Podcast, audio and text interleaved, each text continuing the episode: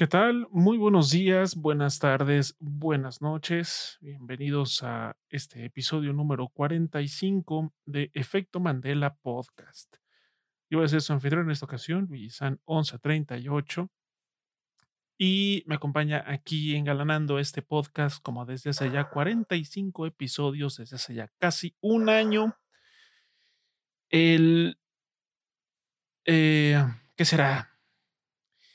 El, Bitcoin de este de esta cuestión bursátil llamada Efecto Mandela Podcast es Emilio Garra. no existo. pero no existo. Es Emilio Garra. Emilio, ¿cómo estás? Bien, bien, gracias por llamarme esquema piramidal, este, no, no, no, hecha persona. La verdad es que no se, es que como, ah, ah, es que ustedes no lo saben, antes de entrar al aire estaba Emilio platicando sobre cómo ha caído estrepitosamente esta cosa del Bitcoin. Entonces, pues tenía fresco el concepto y fue lo primero que se me ocurrió. eso ya será tema para otra ocasión, pero sí, algo, algo tiene de esquema piramidal. De hecho, este, una de las noticias que salió el día de hoy es de que eh, ya Elon Musk tiene una demanda en su contra por lo que pasó con el Dogecoin que el infame episodio del Dogecoin donde lo inflaron, lo inflaron, lo inflaron, lo inflaron y de repente dijo, no, Tesla ya no va a agarrar pagos de Dogecoin, háganle como quieran, y entonces se cayó al diablo cuando él ya había sacado su lana. Entonces, este, ya por ahí ya tiene una demanda, ojalá prospere, porque ese es el tipo de cosas que arruinan a, las personas. Pero bueno, es tema de otra conversación. Eh, muy buenas tardes, muy buenas noches, eh, muy buenos días, mis estimados mandelianos, qué bueno aquí en el episodio 45 del Efecto Mandela Podcast, su podcast de variedades, su podcast de misceláneos. Estamos en un episodio más. Igual, muchas gracias por, eh, por seguir ahí apoyándonos en Twitter, en Instagram, en Spotify, en las plataformas donde estamos, incluido Twitch, que ya saben que si nos quieren ver en vivo, los jueves alrededor de las este, 8 de la noche. las 8 de la noche. Y eh, sus repeticiones en días subsecuentes en eh, Spotify y en YouTube. Así y pues bueno, aquí eh, acompañando al, al, capo de capos, al, este, al Phil Spencer de este Xbox llamado Efecto Mandela Podcast, ah, el estimado Yuyisan 1138, ¿cómo te encuentras, mi estimadísimo? ¿Cómo estás? ¿Qué comiste el día de hoy? Cuéntanos. Bueno, eh, lo de Phil. Eh, eh, gracias, supongo. este. ¿Y si alguien revivió a Xbox? O bueno, sí, sí, le inyectó cosillas chidas fue Phil Spencer. Inyectó cosillas chidas. inyectó cositas chidas a Xbox fue Phil Spencer. Saludos a ti, Phil. Este, pues yo muy bien. Eh, el clima ha estado muy raro en todos lados. Eh, de pronto llueve, pero hace calor. De pronto no llueve, pero está fresco. De pronto llueve y no llueve. Granizo, como hace unos días en la Ciudad de México. Es un desmadre. El clima es un desmadre, es un desmadre. y no debería sorprendernos. Al contrario, debería preocuparnos demasiado. Eh, pero bueno, eh, ¿qué comí? Comí arroz y pollo con champiñones en salsa de chipotle, en crema de chipotle, perdón. Estuvo bueno. Este, y pues nada, aquí, eh, como bien lo mencionó Emilio, en este episodio 45, muchas gracias a todos por seguirnos, por, por sus reproducciones a través de Spotify, de YouTube, por seguirnos en todas nuestras plataformas, incluido obviamente aquí en Twitch, donde nos pueden ver en vivo. Eh, muchas gracias de verdad, porque vamos a cumplir 50 episodios, lo que se traduce a un año de estar ya este, con este proyecto. Recuerden que en, este, en esta temporada de 50 episodios hemos tenido algunos en los que, por razones eh, ajenas a nosotros, no hemos podido eh, estar los jueves aquí, pero han sido muy, muy esporádicos. Contadas. Entonces, este, pero siempre procuramos cada semanita estar aquí. Bueno, a diferencia del episodio pasado, que fue en viernes, por una situación donde la tecnología nos troleó eh, en proporciones bíblicas, Entonces, eh, pero bueno, fue, una, fue una excepción eh, muy, muy, muy extraña. Pero bueno, qué bueno que están aquí, bienvenidos sean. Antes de pasar al tema de la semana, en esta ocasión sí, este, vamos a mencionar algunas noticias pequeñillas, perdón, pequeñas al, al margen justamente del tema de la semana. Y, y bueno, pues van a, les digo, van a ser ah, cosas muy breves porque vamos a hablar este, largo y tendido, supongo, en el tema de la semana. Así que, pues ya, una vez realizadas las pertinentes presentaciones, vamos a las noticias de la semana. Vamos para allá.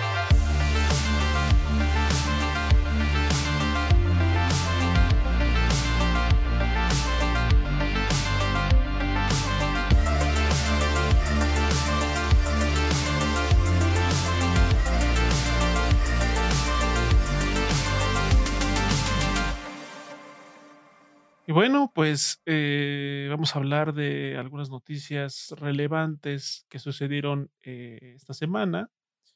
Y bueno, básicamente las noticias son las que sucedieron al margen del showcase que presentó Capcom hace unos días, donde se presentaron, bueno, fue básicamente algunas extensiones de cosas que ya habíamos visto en showcase anteriores y cosas pues nuevas que la verdad por lo menos no esperábamos y que fue como de, ok, chido, supongo.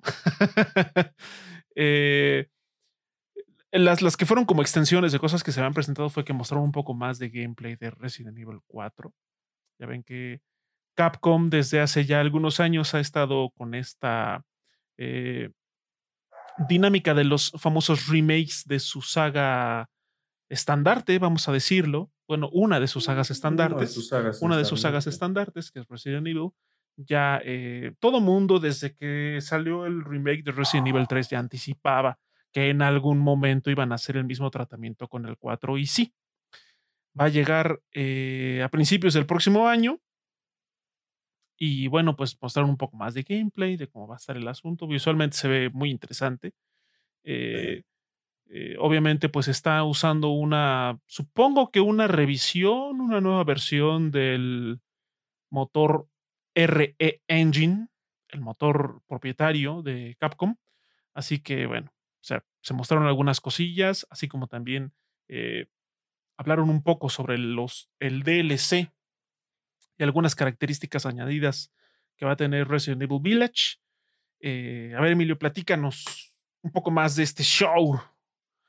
Pues en cuanto a Resident Evil, pues básicamente fue presentar un poquito más de Resident Evil 4. Obviamente, pues están guardando muchas cosas eh, para irla soltando poquito a poco. Yo creo que ya veremos algo más de gameplay como tal hasta los Game Awards, que pues bueno, todavía le falta bastante para que salga ese juego. recordemos que es para marzo del siguiente año. Entonces, este, está más para allá que para acá.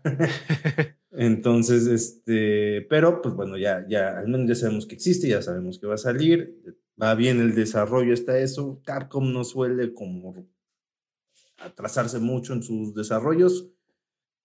Entonces, pues, no creo que vaya a haber ningún problema. Este, mostraron más cómo va a estar la ambientación del juego, lo cual se me hace muy interesante porque eh, hicieron mucho énfasis en el, en, la, eh, en el volumen de, digamos, el bosque, ¿no? Porque pues, recordemos que el Resident Evil 4 original, eh, sí, el, pasto y los árboles eran como este, cartones, pues, tenían cero densidad, ¿no? O sea, con esta nueva tecnología lo que están buscando es que tenga precisamente eso, que se note denso, que todo el tiempo tengas esta sensación de peligro precisamente porque pues, no sabes qué puede haber atrás del arbusto. Eh, básicamente como en México, ¿verdad? Así es. Así es. Entonces, eso está padre. O sea, se ve más oscuro inclusive que el original. Eh, en cuanto al tono, sí se ve más, más, más darkies. Lo que yo no quiero, ojalá que no pase, es que le cambien la actitud a Leon. Porque recordemos que Leon, al menos de los juegos originales, era contestón, sarcástico, eh, era hasta, hasta cierto punto bastante despreocupado del asunto, ¿no? Estaba, qué, qué culero lo que está pasando, pero pues, me la pelan todos. Esa era como la, una actitud no... Un poco cínica. Y, un poco cínica, No, no cínica grados Dante. Pero, tampoco exageré. pero algo tenía de eso, hasta el corte de pelo. ¿Eh? Entonces, este, ojalá que no toquen eso, que no lo quieran volver así super punish, eh, súper este, castigado, edgelord eh, y emo. Así que lo quieren hacer como el, Bruce Wayne de Robert Pattinson, que apenas si habla. Que tenga personalidad, que no sea una pinche tabla, por favor. Esperamos. Eh, y eso fue lo que presentaron de Resident Evil 4. En cuanto a Resident Evil Village, básicamente fue presentar lo que va a ser la expansión de, invierno. Pensábamos que ya se les había olvidado que habían dicho que iba a haber DLC y resultó que sí, en efecto sí iba a haber DLC. Que pues bueno, está protagonizado por la hija de Ethan, eh, esta chica llamada Rose, que sí es, eh, está situado 16 años después de lo que pasa en el Resident Evil Village, donde pues bueno, ella es una chica que está pasando por un momento complicado, mucho porque, pues, dado su origen, tiene ciertas propiedades de poderes que no la dejan ser una chica normal, ¿no? Entonces va en búsqueda de una especie de cura para al respecto.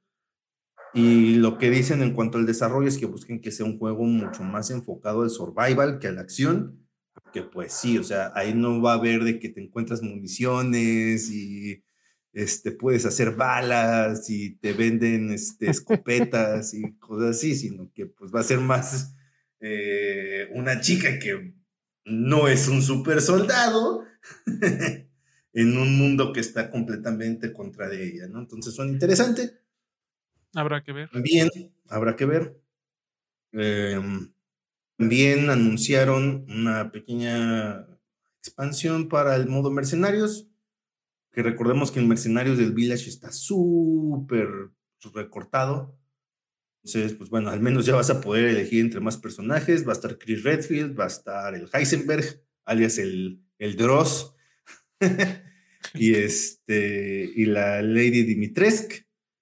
Van a estar para que los puedan elegir. Este, y el último agregado de Resident Evil Village va a ser que pues, van a poder em, jugar la campaña en tercera persona. La misma vista de Resident Evil Remake 2 y 3, esa ah, misma, y que dice que no nada más va a ser un agregado así monón, sino que inclusive eh, tuvieron que trabajar en las animaciones de Ethan para que, pues bueno, tuviera, eh, tuviera razón de ser este modo, ¿no? Sí, claro. Entonces está bastante interesante que, bueno, eh, ahí va a haber más contenido para Resident Evil próximamente. Bien, vimos un poco de Exoprimal. Eh, ya dijeron de qué va a ir el juego. Básicamente es los juegos del hambre, una especie de inteligencia artificial genocida a un grupo de personas que tienen que matar dinosaurios para diversión de él. Eso es una historia super Capcom, como pueden ver. Sin duda. Sin duda, super Capcom. Sí, vamos a ser honestos, Capcom nunca se ha distinguido por tener historias muy profundas, que digamos. Capcom es un maestro de historias divertidamente pendejas. Ajá, y de gameplays que están chidos. Y de gameplays chidos, obviamente. Este, pero así que digas, uy, no mames. Esto ¿Cuánta profundidad? Profundidad, no. Ah, ni de chiste. Y no empiecen con que Resident Evil, sí, sabemos que son Son zombies, güey. A empezar por ahí. A empezar por ahí. Son zombies. Qué pedo. Recordemos que en el primer Resident Evil del original, hasta Chris se burla del plan estúpido de Wesker. Entonces, Sí, a, ese grado. Bueno, en fin. Eh, pues ya me mostraron lo que es Exo Primal. Básicamente es cumplir eh, los objetivos que te van tirando en equipo y eh, también combate contra otros equipos, ¿no? Que también están en búsqueda de. Entonces está padre, se ve bastante bien. De hecho, va a haber una beta cerrada próximamente, únicamente para Steam. Si ustedes tienen una computadora que lo corra y este, si quieren registrar, ya está la beta, el registro para la beta. Entonces, pues aprovechen, ¿no? Ahí está. Eh, Bien, son un chingo de cosas para Monster Hunter. Los fans de Monster Hunter seguramente ya llenaron todas las cubetas que tienen que llenar. Una piscina olímpica llenaron. Sí, sí, sí. Las cataratas del Niágara. Entonces, sí, ustedes saben, ustedes saben lo que se anunció. Bien por ustedes, está chingón, qué bueno. O sea, sea a una fanbase tienen bien consentida, es a la de Monster Hunter. Monster Hunter, sí. Que pues es un mina de oro. Pensamos que es Resident Evil, no. Monster, Hunter. Ahí es donde está su mina de oro. Sí. Este, y ¿qué más hubo? Un poquito de Street Fighter 6. Ah, y lo del Dragon's Dogma.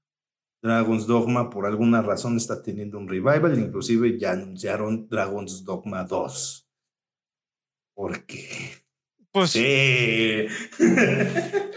Chido. O sea, evidentemente hay, hay, una, hay, hay muchos fans de Dragon's Dogma. Eso es innegable. Entonces, pues para ellos también, qué chido, qué bueno que, que, va a haber una segunda parte y que va a haber más Dragon's Dogma. Está chido, qué bueno. Eh, pero, pues, ¿eh? Pero es, que no deja de ser un, un, anuncio extraño porque es un juego de hace mucho tiempo. Sí, ya tiene rato. Dragon's Dogma ya tiene rato. Es un juego de la generación del PlayStation 3. O sea, de menos tiene nueve años, diez años. De menos. Más o menos, sí. Es que tiene un poquito más, porque no tengo muy, muy, este, a ver, a ver, muy claro cuándo salió el Dragon's Dogma. Vamos a ver. Dragon's Dogma. Dark Arisen. Creo que esta fue intergeneracional, ¿no? Ese. Dragon's Dogma. Es que hubo un Dragon's Dogma online. Según en el. Ah, cabrón. Sí, bueno, aquí me aparece que hubo un Dragon's Dogma online en el 2015, pero Dragon's Dogma, el Dark Arise, es un Dark Arisen, es de el 2013. O sea, fue de los últimos juegos de la, de la séptima generación.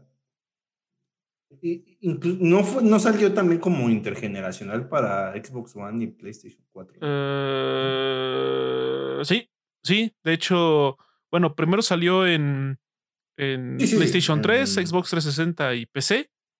Y después salió ya para Xbox One, PlayStation 4 y hasta Nintendo Switch. Cosa rara. Tantos años después. Entonces, aquí, no aquí solo me aparece como su fecha de, lanzamiento. Supongo que el lanzamiento de Dragon's Dogma en la pasada generación ha de haber sido un par de años después. Ah, estamos hablando de 2015, mm. tal vez 2016. Es que esa generación Salió en el mismo 2003, entonces tal vez salió 2014. sí, 2014, 2015 a lo mucho. Pero bueno. El caso es de que sí se, siente raro ese anuncio porque años. es un juego de hace nueve años, que sí, que tiene sus cosas padres y que, pero de, hecho la historia de Dragon's Dogma, esa sí está interesante. Eh, pero, pero el combate era lo que sí estaba medio, medio, a decir. Entonces, ojalá, ojalá en esta nueva ojalá esté bueno. iteración, ojalá esté bueno, actualicen el combate, porque si era un combate muy, muy, muy, vamos a decirlo, tosco. en, términos, en términos agradables, un poquito tosco, pero bueno, ahí está. Entonces, pues ahí está. Eso fue lo que presentó Capcom en su showcase. No presentó nada que no superamos que existía. Dragon's Dogma 2, al final de cuentas. Una sorpresa. ¿Mm? Sí, sí, sí, definitivamente. fue inesperado. O sea, eh, igual lo de Monster Hunter, pues se veía venir porque ha sido un juego al que constantemente se le ha ido agregando contenido y demás. Sí, Eh, a- a- a Resident Monster Evil, bueno, Hunter. se- si algo ha pasado es que desde Monster Hunter, es que no me acuerdo cómo se llama el Monster Hunter anterior al, al World, ha sido contenido constante. O sea, son juegos que mantienen por años. Salió ese, luego el Monster Hunter World, este, y después el Monster Hunter Rise, que es el que está nada más para Switch y PC, que también le están dando un chingo de contenido a cada rato, ¿no? ujú. Entonces, pues, qué bueno. Good for you, fans. Así es, sí. O sea, qué bueno que ha tenido bastante contenido ese juego. De hecho, estoy viendo que aquí que el anterior fue Monster Hunter 4. Es que hubo, bueno, el Monster Hunter que salió para PlayStation 2, luego el Monster Hunter 2, que también salió para PlayStation 2 y la PSP, el Monster Hunter 3, que salió para el Wii, y el 4, que salió para el. Nintendo 3DS. Ahí está. Los fans de Monster Hunter saben que. Ellos saben que show, nosotros nada más estamos, estamos valiéndonos de la, de la dudosa información de Wikipedia. La información que tenemos en la, en la red, porque nosotros no somos ningún tipo de expertos en Eh, Monster, Monster Hunter. Hunter, Nuestro sí. conocimiento al respecto es bastante limitado. Ustedes sabrán mejor, y lo mejor del caso es que los están consintiendo. Así es. Porque Capcom quiere sus carteras. es el inspector de billetes. Es el inspector de billeteras discreto. Pero bueno, ¿qué empresa de videojuegos no lo es? Todas son inspectores de billeteras a su manera. Unas más agresivas que otras. EA. Pero, eh, bueno, Podemos decir que Hello Games con No Man's Sky, pues el, el- el scam nada más fue al principio. Ah, sí. porque de ahí en fuera todo ha sido gratis. sí, todo ha sido gratis. Sí, pero bueno, eh, el- la, la- la manera en la que se vendió el juego sí fue como. Va a ser bastante shady. Sí, pero bueno, o sea, el juego ya está, como ya lo hemos mencionado en podcasts anteriores, eh, hablando de No Man's Sky, pues es un juego que ya tiene un montón de expansiones, cada una totalmente gratuita para todas las plataformas, PC, PlayStation, Xbox, todas las expansiones han sido gratuitas. Va a recibir Ujú. ahora una actualización para PlayStation VR 2. Este, pues bueno, es un juego que sigue expandiéndose y qué bueno.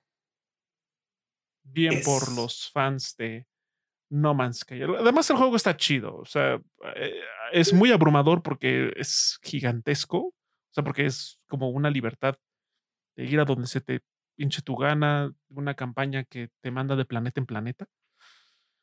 Pero bueno, pues ahí está.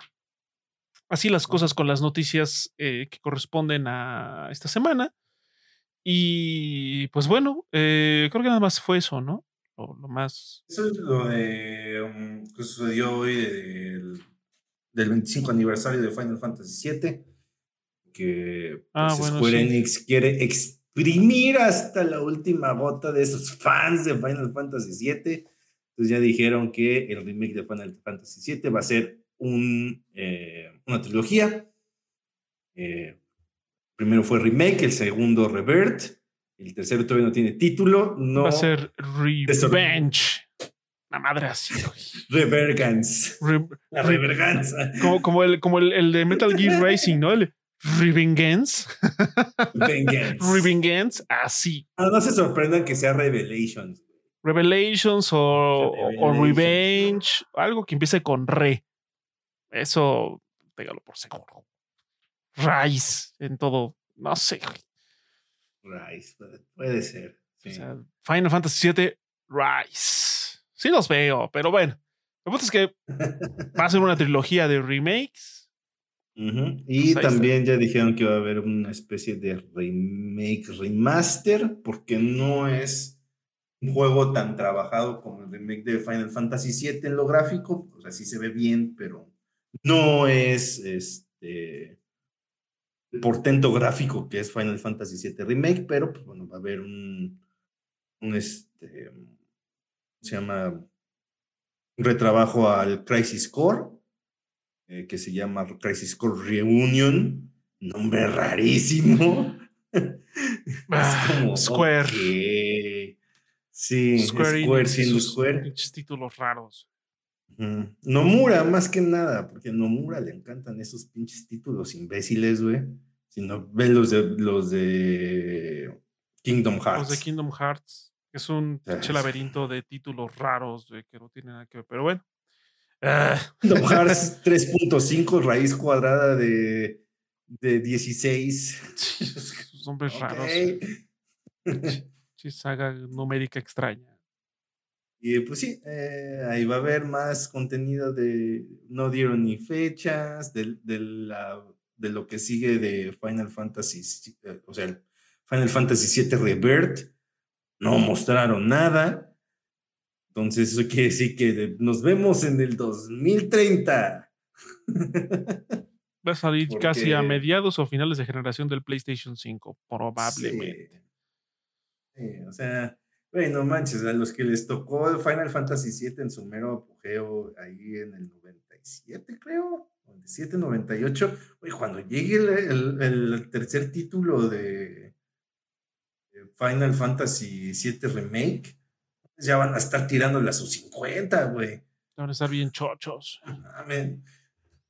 Qué forma de perder a sus fans, pero bueno. Son cosas que hace Final Fantasy, este, Square en general. Square Enix, el actuar de Square Enix. Ah, otra cosa que se me estaba pasando, que pasó como muy desapercibido en la semana, fue que Ubisoft hizo una especie de direct ah, bastante extraño de, de, los 15 años de Assassin's Creed, eh, donde, van, donde mencionaron a grosso modo que durante los próximos meses van a estar haciendo como celebraciones semanales de cada título. El fin de semana pasado estuvo gratis.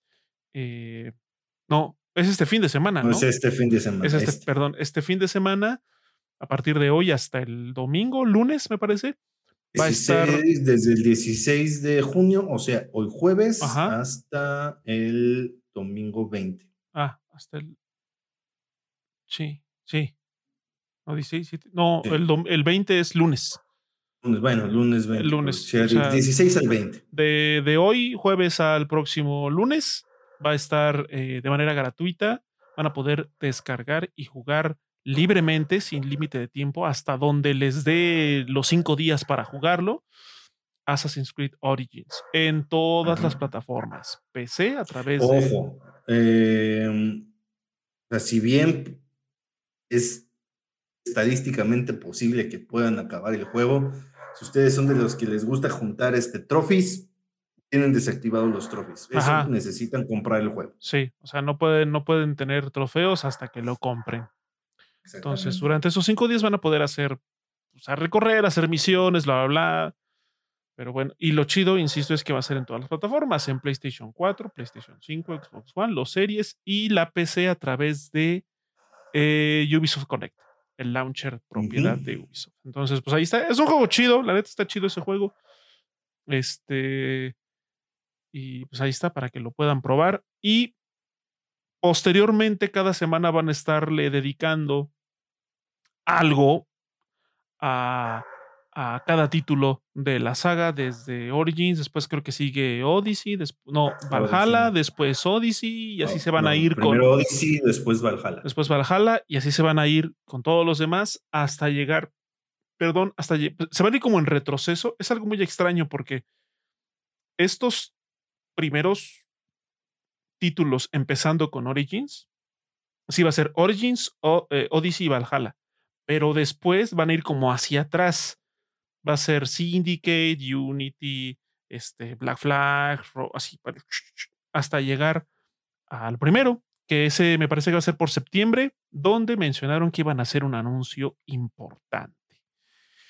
No le sorprenda que sea un remake del primero. Puede ser un remake de Assassin's Creed 1 y o... No lo vería mal, ¿no? porque es un juego de inicio de generación del PlayStation 3. Sí, sí le vendría muy bien porque ya hubo remasters de la trilogía de Ezio, ya hubo remaster del 3, hubo remaster de Rogue, eh, de, de, Black Flag no lo necesita porque fue intergeneracional y ya para acá, bueno, pues los demás no hay problema.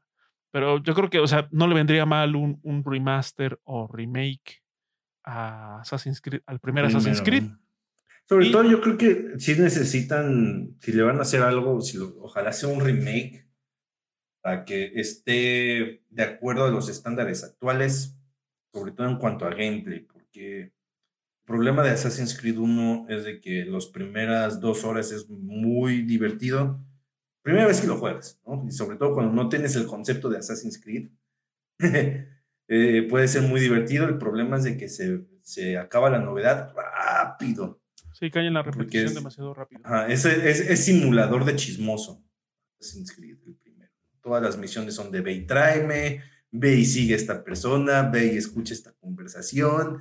Sí, como 15 misiones y ya después te dicen, ah, sí, ya necesitas ir a matar a este vato. Ya, ahí matas a alguien.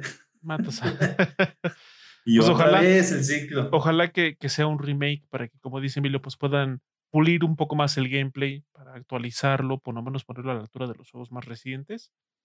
Y, eh, y, probablemente también hagan alguna mención sobre este proyecto de juego de servicio de Assassin's Creed, el Assassin's Creed Infinity, o como le vayan a poner definitivamente ese juego. Universe, algo así. sí, es, o sea, es un juego de servicio tipo Destiny, que va a tener actualizaciones constantes, actividades mensuales o semanales, qué sé yo. Eh, que también la idea no está mal. O sea, creo que ya llegó un punto Assassin's Creed en el que ese tipo de, conceptos de juego le podría venir bastante bien. Habrá que ver cómo va a estar estructurada, eh, cómo va a estar estructurado ese juego, sus actualizaciones y su monetización, porque bueno, pues ya saben, Ubisoft. Entonces, eh, pues bueno, eso fue también otra de las menciones que se hicieron en esta semana. Y pues creo que eso es todo. Las noticias. En cuanto a noticias, noticias pues eso. Eh, también, igual, si ustedes están interesados en los nuevos series del PlayStation Plus, ya están disponibles. Ah, cierto, sí. de hecho, en, el catálogo de, de, los juegos de PlayStation 4 slash PlayStation 5 agregaron por ahí algunos juegos que no estaban originalmente anunciados. Sí, enriquecieron un poquito el catálogo en general. Entonces, pues, si a ustedes les interesa, ya está. Sí, sí, sí. Igual, ya saben, los tres niveles, el Essential, que prácticamente nada más es el que te da acceso a jugar en línea, te regala juegos al mes. El, PlayStation Plus normal. Y descuentos, se acabó. Luego está el Extra, que es el que trae juegos para PlayStation 4 y PlayStation 5 en un catálogo. Y el Deluxe, que es el que trae juegos de PlayStation 5, de PlayStation 4, de PlayStation 2 y la, el, la primera generación de, de, PlayStation. Creo que los de PSP, creo que es uno o dos. Como dos juegos de PSP. Dos juegos de PSP, pero bueno, los mencionamos. Eh, entonces, este, pues también para que lo chequen, para que las personas que tengan oportunidad de probarlo, pues le echen un, le echen un vistazo. Yo les, les aconsejamos. o sea, eh, estuve estuve ahí revisando el catálogo, menos del de PlayStation 4, PlayStation 5, porque pues a mí eso de las pruebas limitadas eh, no me interesa mucho. Y el catálogo clásico no está como para gastar en eso. Este, y, la verdad ese catálogo está muy bueno, el de... sí, el de juegos de PlayStation 4. modernos, a decirlo. Está bastante bueno. Yo siento que ese sí, vale mucho la pena. El extra, ya tienen extra. Si ustedes tienen ya su membresía de PlayStation Plus a estas alturas, este, porque pues, yo a mí todavía me queda medio año en mi membresía de PlayStation Plus, entonces si quisiera comprar el PlayStation Plus extra, nada más me cobran 11 dólares por el, por el cambio, por el tiempo que resta, o sea, los seis meses que restan.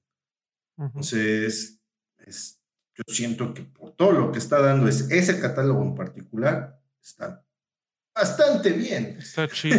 sí, la neta. O sea, el catálogo de 200 tantos varos por este, seis meses. Medio año. por seis meses y un catálogo bastante generoso de buenos juegos. Tiene XCOM, tiene Frostpunk, tiene Dead Stranding, tiene Spider-Man Miles Morales, Red Dead Redemption 2, güey. Este, este, Guardians of the Galaxy, está Until Dawn. También está, el, de el Tsushima, ¿no? Ghost of Tsushima, el Director Scott. Director Scott, que trae la Este, expansión. creo que también el de. Creo que también el de Dead Standing. No estoy seguro, pero creo que también es el director Scott. Seguramente, no, lo, no lo Este, dudaría. Y lo trae un huevísimo. Sí, trae, trae un unos juegos muy, muy interesantes. Entonces, pues, tienen oportunidad de probarlo. Eh, el Sí. PlayStation Plus Extra es el que es recomendado. Si ustedes son muy, o sea, si a ustedes les cosquillea la glándula de la nostalgia así como una comezón que no se pueden quitar por los, por los, por los juegos eh, retro de PlayStation 2 y PlayStation 1, bueno, pues a lo mejor paguen un mes para que le den una, un vistazo y se quiten esa, esa espinita. Porque la verdad, o sea, es que chido que pusieron, ya por fin PlayStation se animó a tener la retrocompatibilidad con esas generaciones, pero por lo menos algunos este, reportes de usuarios que han eh, jugado algunos de estos títulos no están muy bien optimizados. De hecho, eso ya lo cambiaron. Salió hace poquito un reportaje de Digital Foundry que ya lo estuvieron arreglando y ya la emulación ya corre muchísimo. Ah, mejor. bueno, qué bueno. Pero sí, ha, ha sido trabajo ahí Sí, es algo gradual. escalonado. Es algo gradual. O sea, también hay que. Recordemos ser- que también cuando salió el Game Pass no es. Exacto, justo. O sea, también es, es- es importante aclarar que cuando, como este servicio prácticamente es nuevo, pues hay cosas que en el área de pruebas antes de salir, pues no se ven y ya se hacen evidentes una vez que sale al mercado. Entonces, bueno, pues esperemos que eh, eventualmente se pueda optimizar esta parte, sobre todo de los juegos eh, retrocompatibles de generaciones previas al PlayStation 4. Y Y eh, pues nada, también disfrútenlo si tienen oportunidad. recordemos que eso también los, los juegos, algunos se van a ir rotando mes con mes. Sí, Entonces, sí, sí, sí. pues, sáquenle provecho a los, a los, sobre todo a los que sientan que no van a estar mucho tiempo, como por ejemplo Red Dead Redemption 2. Exacto. Este, no, a lo mejor Guardians of the Galaxy. Está Wolfenstein, el New Order. Está este, Fallout 4, está Fallout 76 también. Entonces, la neta, ese catálogo está súper, súper robusto. Está Assassin's Creed Valhalla, güey. Ah, Está la chido. neta, Eso está, está chido. muy Está bien, muy bien ese catálogo y por lo que están cobrando, es de- eh, ese es el tier donde sí se le pone las patadas al Game Pass. Ajá. El extra es el que sí, sí, la verdad, sí le hace un frente Por bastante, precio. bastante potente a, a- a- al Game Pass de Xbox. Por precio, porque es un precio bastante competitivo, sin duda, y también por el catálogo de juegos. Y eh, nada más como dato cultural, si ustedes desean renovar su, su o si ustedes digamos que quieren ahorita comprar todo, el- en ese nivel, en el extra, le salen 66 dólares. Ah, como, ahorita como está el dólar y más el impuesto, le, saldría como 1.600 baros. Más o menos El año. 1.500, 1.600 pesos el año. Es más barato que el Game Pass, el año de Game Pass. Sí, porque el año, el, año de- el año del Game Pass sale como en 2.000 y tantos. Como 2.400. Sí, o sea, 2.500. ahí es la balanza. A, a lo mejor no vas a tener muchos juegos día uno, como en el Game Pass, pero sí es de bajita la mano, unos 600, 700 baros más barato.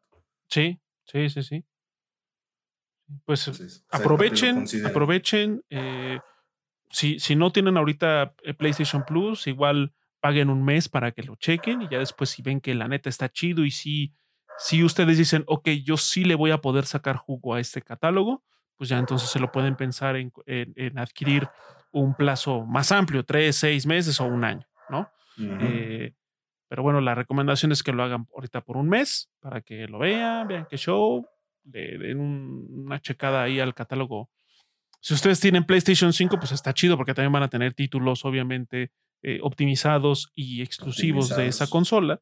Entonces, pues bueno, ahí está el dato de, este, de este nuevo servicio de PlayStation. Que qué bueno, la neta. O sea, se habían tardado, pero qué bueno que ya por fin también están ofreciendo este tipo de, de este tipo de, de- servicio de renta de videojuegos.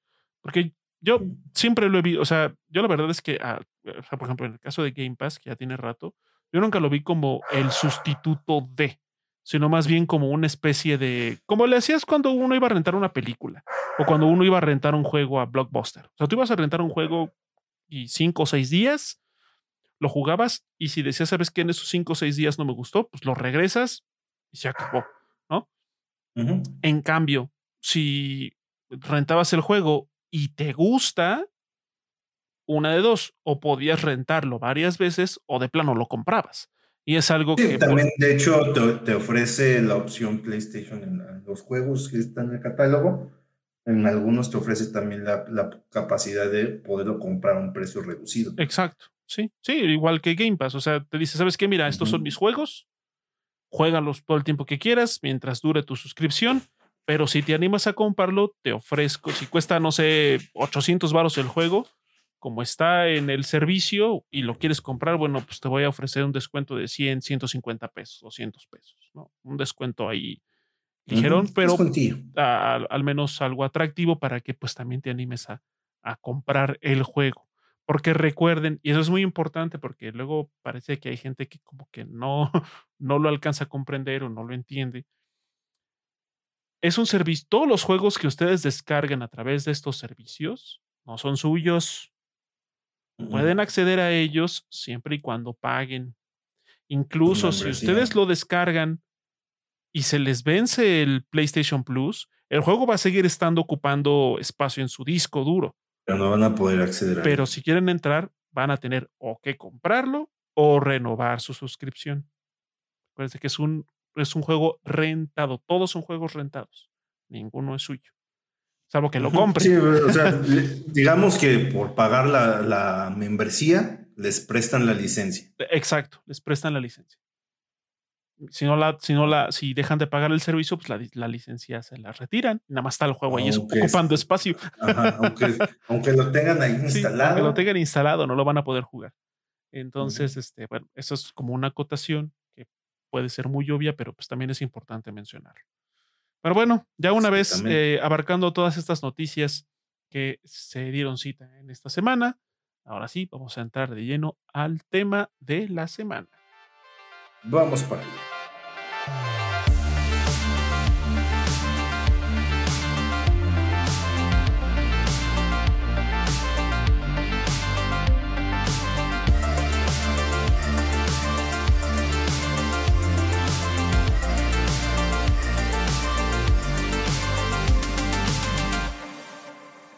Muy bien, pues ya estamos aquí en el tema de la semana y en esta ocasión pues vamos a hablar, como bien lo dice el título de esta transmisión, el título de este, de este episodio, tanto en YouTube y en Spotify. Vamos a hablar del showcase de Xbox Bethesda de este año, que fue el pasado, eh, el pasado domingo 12 eh, de junio, en el que una de las premisas importantes que se mencionaron es de que iban a mostrar mucho gameplay, y sí, sí mostraron mucho gameplay. No todos los juegos fueron gameplay, eso, pero sí hubo mucho, mucho eh, gameplay en algunos de los juegos que se presentaron. Y por lo menos lo que se mencionó también es que estos títulos, todos los títulos que se mostraron en el, en el showcase, van a salir durante, durante los próximos 12 meses. Es decir, que desde junio, de junio de junio, julio de este año, 2022, a junio, junio, julio del 2023, van a estar saliendo todos los títulos que se mostraron, supuestamente, porque recordemos que eh, dentro de esto, de todas estas menciones hay juegos bastante ambiciosos y también sus estudios desarrolladores pues tienen esta, eh, vamos a llamarlo, esta costumbre de... Fama de andar retrasando. Sí, de retrasar que, que no está mal, o sea, sí, yo eh, ya somos de la idea, después de lo... Desafortunada y afortunadamente, una de las cosas que dejó Cyberpunk muy claras es de que si el juego necesita retrasarse o postergar su estreno para que quede mejor, se va a tener que hacer y mejor que sea así que salga un juego crudo y mal hecho. Definitivamente está súper bien esa filosofía. El problema de que Xbox en general ya tiene este estigma de que le cuesta mucho sacar juegos.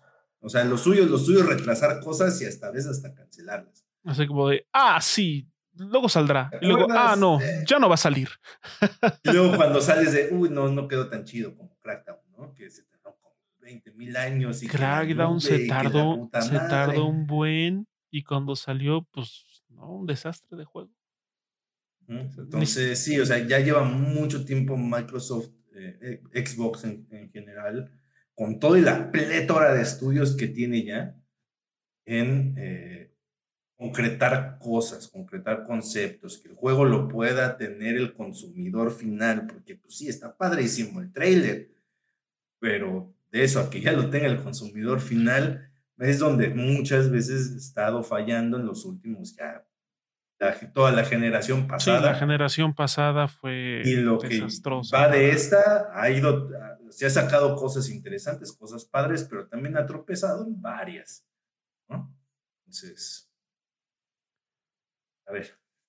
Pues sí. tómenlo, todo lo que vieron en esa conferencia, lo que vamos a comentar, tómenlo con un granito de sal, hasta que no eh, eh, mencionen que ese juego está en Gold, o sea que ya se va a imprimir ese juego para empezar a distribuirlo. Mejor no crean ni madres. Así es. Sí, sí, sí. O sea, está muy chido todo lo que mostraron. La verdad es que, eh, a diferencia de,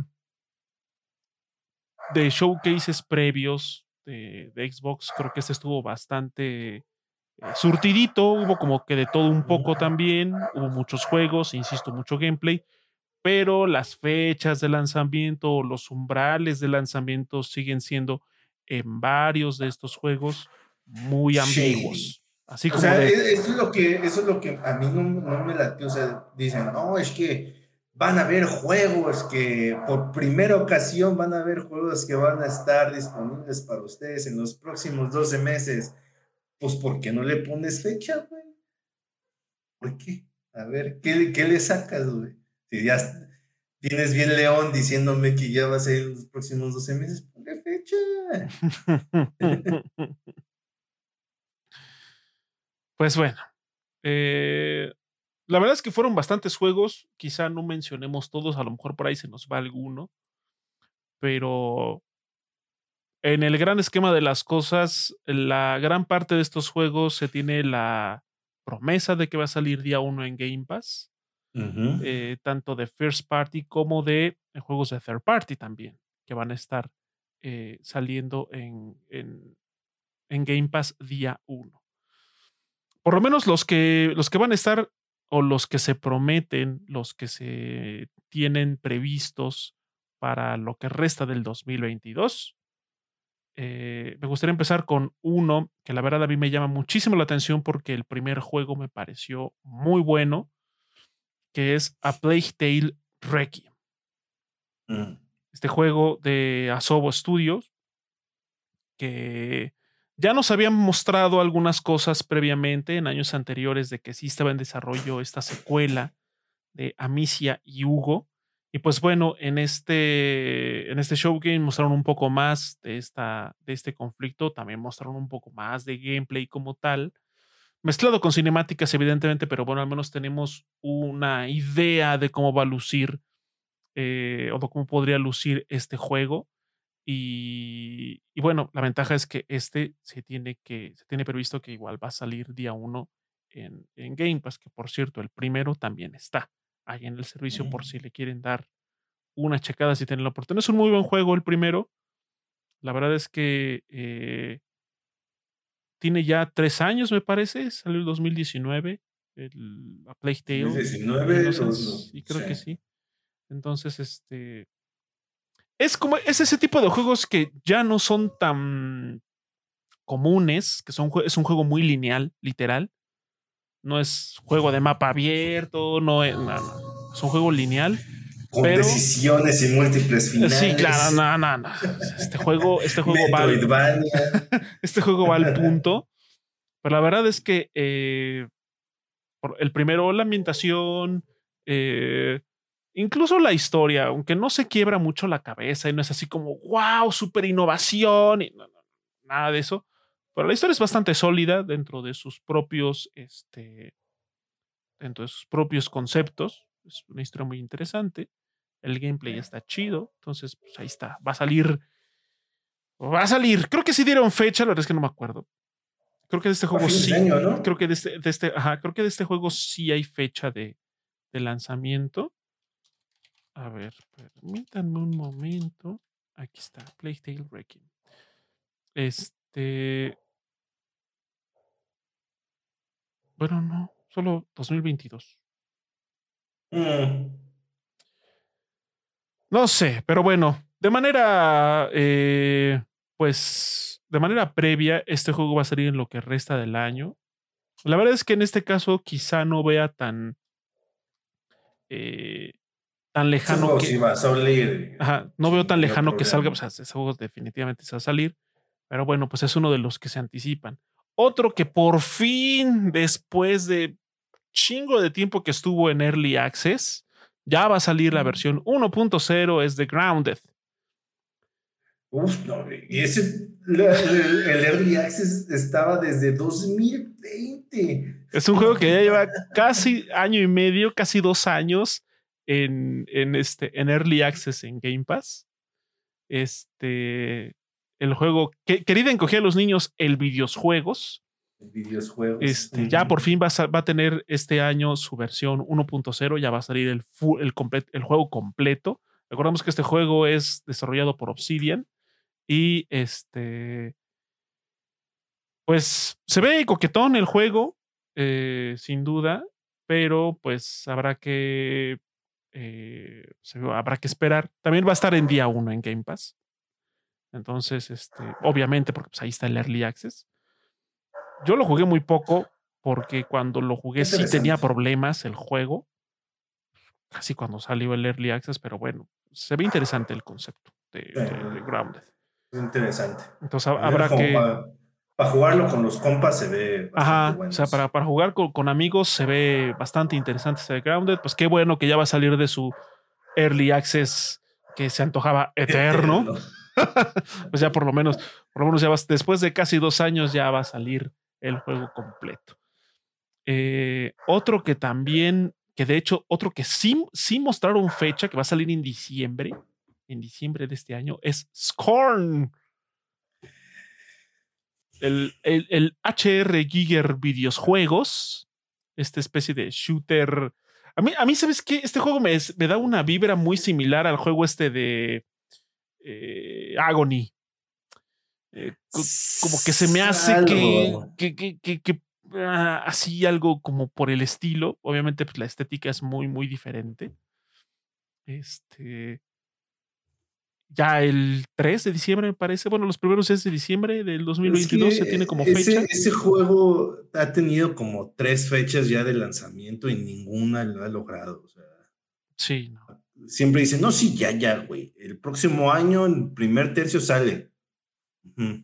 O ya, en octubre, güey. En octubre. el próximo año, a mediados del próximo año. Y así llevan desde. Ese juego fue anunciado como a mediados de la generación del Xbox One. Entonces, sí, ese juego ya lleva rato. ya lleva rato. Por lo menos que, en, esta ocasión sí mostraron más gameplay. Sí, pero es de esos juegos que hasta que no anuncien que ya es Gold, es una realidad ese juego. No les crean nada. No les crean nada, Sí, claro. O sea, es que aquí la cuestión es de que el umbral de estreno de, de juegos, de hecho, algo que sí es evidente es que el, toda, la, toda la afectación que tuvo la pandemia en los estudios de desarrollo se está sintiendo en, estos, en este año sobre todo. Porque muchos juegos se están retrasando, muchos juegos apenas van a salir cuando fueron anunciados hace dos, tres, cuatro años, incluso con trailers preliminares y teasers. Entonces, este año, desafortunadamente, en general, ha sido una generación con pocos juegos de lanzamiento. A diferencia de otras, por ejemplo, de PlayStation 4 y el Xbox One. Sí, o sea, están agarrando mucho de remasters. Ajá, exacto. tapar ese hueco. Entonces, este, pues ojalá que en esta ocasión ya pueda ver la luz estos juegos, que Scorn ya sea una realidad este diciembre y si no, que lo saquen en enero, febrero, pero bueno, que ya no sea otro año más que tengamos que esperar por este juego. Ojalá que ya salga. Que también este, este está anunciado también que va a salir día 1 en, en, este, en Game Pass. Eh, otro juego que está muy extraño, muy locochón, es este que se llama High on Life, que es de, los creadores de, de Ricky Morty, de las, de las armas que hablan. A mí me dio mucho esa, esa vibra como de una caricatura vieja que se llamaba Hay Monstruos. Ah, oh, sí es cierto, sí. Y me dio esa como vibra. El mono ese que agarraba, agarraba sus ojos con sus, sus brazos y sus sobaquitos acá. Simón. Sí, pues, o sea, el juego se ve muy locochón por este aspecto de que las, las armas, o sea, son varios tipos de armas y todas las armas tienen como su personalidad y te hablan. tienen cara y ojos y entonces, este, pues, o sea, está extraño. Quién sabe hasta qué, hasta qué nivel sea de invasivo eso. Supongo que debería de estar bien. Eh, o sea, no debería de ser tanto. O sea, el arma, si te está hablando todo el tiempo, sí sería como, ya cállate, ¿no? Muy castroso, así. Exacto. a lo mejor te va, te va, a hablar al final de, a lo mejor al inicio de, de, un jefe o al entrar a algún área o mapa o en una cinemática, qué sé yo. Porque recordemos que cuando tienes algo que te está hablando constantemente, se vuelve molesto muy rápido. Si no recuerden el hadita de, de Ocarina of Time. ¡Hey, listen! ¡Hey, listen! ¡Hey, listen! ¡No! ¡Cállate ya! pues ojalá que, que, que, esté bien, este, bien equilibrado ese show. O sea, se ve muy locochón el juego en general. También visualmente se ve pues, loco. Creo que esa es la, la definición. Eh, habrá que ver también. O sea, ese juego también sale en el umbral de este año. Esperemos. Esperemos. Eh, pero bueno, otro de los anuncios que también salen este año, que ya se ha presentado en varias ocasiones y que la verdad sí llama mucho la atención, es de Callisto Protocol. el, el No Dead Space que mostraron ya un, un, gameplay un poco más, ah, más extenso. Ya, o sea, es muy evidente que ese juego sí, sí bebe mucho de Dead Space, pero también se nota que este juego va a ser sumamente visceral, brutal. Entonces, eso es, eh, es, es como lo que quizá pudo haber sido un Dead Space 4, pero nunca fue. Como lo mencionaste la vez pasada, se, antoja como el Dead Space 3, pero chido. El, como debe haber sido. Como debe haber sido el Dead Space 3. Entonces, pues de Calisto Protocol eh, también sale a, finales de este año. Eh, así que, pues, ese es un juego que sí ah, nos tiene bastante interesados. Está, está, está el, interés bastante. pone dura la verdura al Emilio, el, el protocolo Calisto. Eh, y bueno, este juego no va a estar en Game Pass, pero bueno, va a salir eh, para todas las plataformas en, eh, a finales de este año. Al igual que va a salir a fin de este, a, bueno, sí, por octubre me parece, octubre, noviembre va a salir el Modern Warfare 2 eh, que también mostraron ahí un gameplay más o menos extenso. Eh, y pues bueno, trailers y teasers que ya se han mostrado varias veces. Eh, ya sabemos que este juego va a ser una continuación del soft reboot que le hicieron en el 2019. Y pues ya, va a ser un retrabajo, eso sí, de su motor gráfico. O sea, no va a ser el mismo motor que han estado usando ya por un buen rato, sino ya va a ser una actualización importante. Eh, pues nada, más Call of Duty, ya saben, el, el juego anual por excelencia se hace presente. Y sí va, este año sí va a haber, por lo menos hasta ahorita, Call of Duty. Y una de las cosas que a mí me, me sacó mucho de onda y mucha gente, y, y, y, me, y sí vi y leí que mucha gente como que se sacó de pedo, y no faltó los que se sintieron ofendidos, fue que Persona 5 Royal Persona 4 Golden y Persona, creo que es el 3 o el 2 para que salió para el PlayStation, para el PSP. Es el 4 Portable. Ajá, algo así. O sea, tres juegos de Persona 5 Royal van a llegar a Xbox y al Game Pass. Y ya anunciaron que también para el Switch. Para el Switch. Entonces, pues está chido. O sea. Ese, ese anuncio sí, yo creo que nadie lo vio venir. Sí, no, definitivamente no. O sea. O, sea, todo, aquí está, mira, es Persona 3 Portable, Persona 4 ah, Golden y Persona 5 Royal. De hecho, el Persona 5 Royal es el que sí está previsto que salga este año. Y en 2023 llegarían Persona 4 Golden y Persona 3 Portable. Esto fue una. Eh, esta sí fue una genuina sorpresa, algo inesperado totalmente. Sí, porque, o sea, no, no es como que Xbox se, se distinga porque hay muchos juegos de persona. Sí, ¿no? Y además, eh, eh, o sea, históricamente.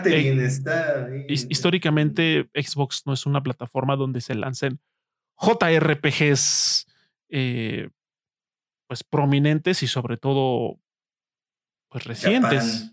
Ajá, porque Japón, ya saben, ¿no? Que Japón también históricamente ha tenido un desdén por la plataforma de Xbox hasta en los últimos meses que desafortunadamente por el desabasto que ha habido en Japón de PlayStation 5, como que empezó ahí ligeramente a tener un poco de presencia Microsoft, pero bueno, en general no es un territorio de la, o sea, Xbox en, en, Asia.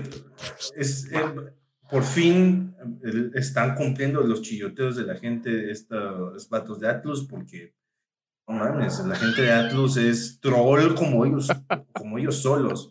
Entonces, ahora nada más queda de que la gente que estuvo chille, chille, chille, que querían ver esos juegos en.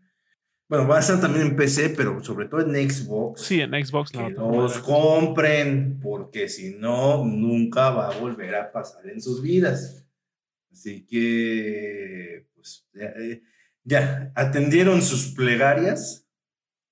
Ahora, pues, Dense. Aprovechenlo. Dense. Además van a estar en Game Pass. Entonces eso significa que si los quieren comprar va a tener por ahí un descuentito adicional si tienen el servicio contratado.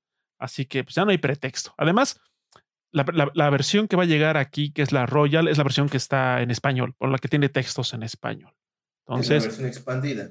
No hay pretexto. Si ustedes son eh, Fans de esos. Fans de, juegos Animu y JRPGs. No, deja eso, los fans de personas. los fans de personas en general, pues ahí, particulares. Ahí está. Ahí están tres de chingadazo en los, últimos 12 meses. Ya.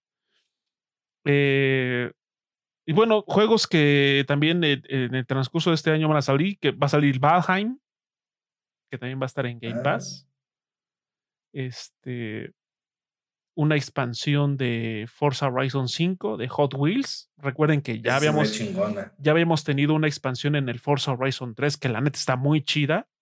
Entonces ahora mencionamos, mencionamos en el podcast pasado que eso posiblemente iba a pasar. Posiblemente sería de que la expansión sea de Hot Wheels. Y sí, en efecto, Forza Horizon 5 va a recibir una expansión de Hot Wheels y la neta se ve chido. Esas expansiones están eh. chidas. Y luego si, va, si vamos a estar jugando sobre pistas anaranjadas de, de carritos en México. Chido. Uf, Chido. Entonces, I mean. se ve muy buena esa expansión. Este, pues ya, esta va a salir en, los, próximos, en los próximos meses. aparte de otro contenido y de expansiones, va a salir la, bueno, como un añadido gratuito que va a tener Microsoft Flight Simulator por el, por el edición de 40 aniversario donde vamos a tener oportunidad de volar aviones, eh, bueno, aeronaves en general de épocas pasadas, vintage, vamos a llamarle, este, que incluso en el diseño de una en particular, el Espíritu de San Luis, me parece, tuvieron por, por ahí asesoría y cosillas del Smithsonian. Entonces, este, pues se ve chido, o sea, eh, es un juego que ha recibido pues contenido adicional muy interesante, que también recibió contenido de Top Gun Maverick. Entonces, bueno, si ustedes son fans de este simulador de vuelo, pues ahí está, va a tener todavía más y más contenido. Más para ustedes. Más para ustedes, así es. Eh, en, en, cosas, eh, pues más, bueno, menos, bueno, en otras cosas. otras eh, cosas. Va a salir Overwatch 2. Este. Y también va a salir el Gotham Knights. Este juego de. Ese también, hasta que no se ve que es una realidad. El universo de, de Batman, sin Batman pues ahí está. Los batichicos. Los batichicos, los bad boys, los bad dudes. Entonces, este, pues a ah, ver. Los bad dudes. Los bad dudes. A ver qué, qué show con ese juego. También por ahí va a estar este, el de Howard's Legacy, que. Eh, este, Slime Rancher 2, que también va a llegar directamente a, a Game Pass día 1. Supongo que. Chido.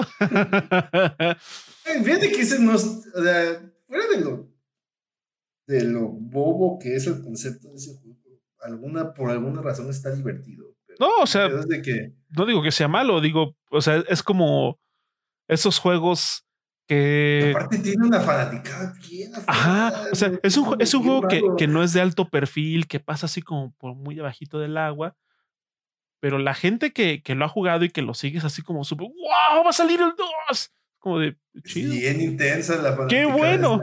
O sea, qué chido, la neta, qué chido que ya vaya a salir Slime Rancher 2 y lo mejor de todo es que va a salir día 1 en Game Pass. Espero que esté bien optimizado porque el 1 en particular, ese juego corre culero en todos lados. Pero culero. Este, otro juego eh, es el Warhammer 40.000 Dark Tide se ve vergas. También se ve muy bueno. también se, se, espera que salga en lo que resta del año. Se espera, pero ya saben, como puede que sí, como puede que no. Pero bueno, es también uno de los juegos bastante interesantes que se vienen en estos, en estos próximos meses. Eh, una expansión de Fallout 76 llamado The Pit. Eh, o sea, era obvio que iban a mencionar algo sobre Fallout 76. Eh, es un juego al que Bethesda le ha estado empujando todo lo que puede para que su fanaticada pues esté ahí.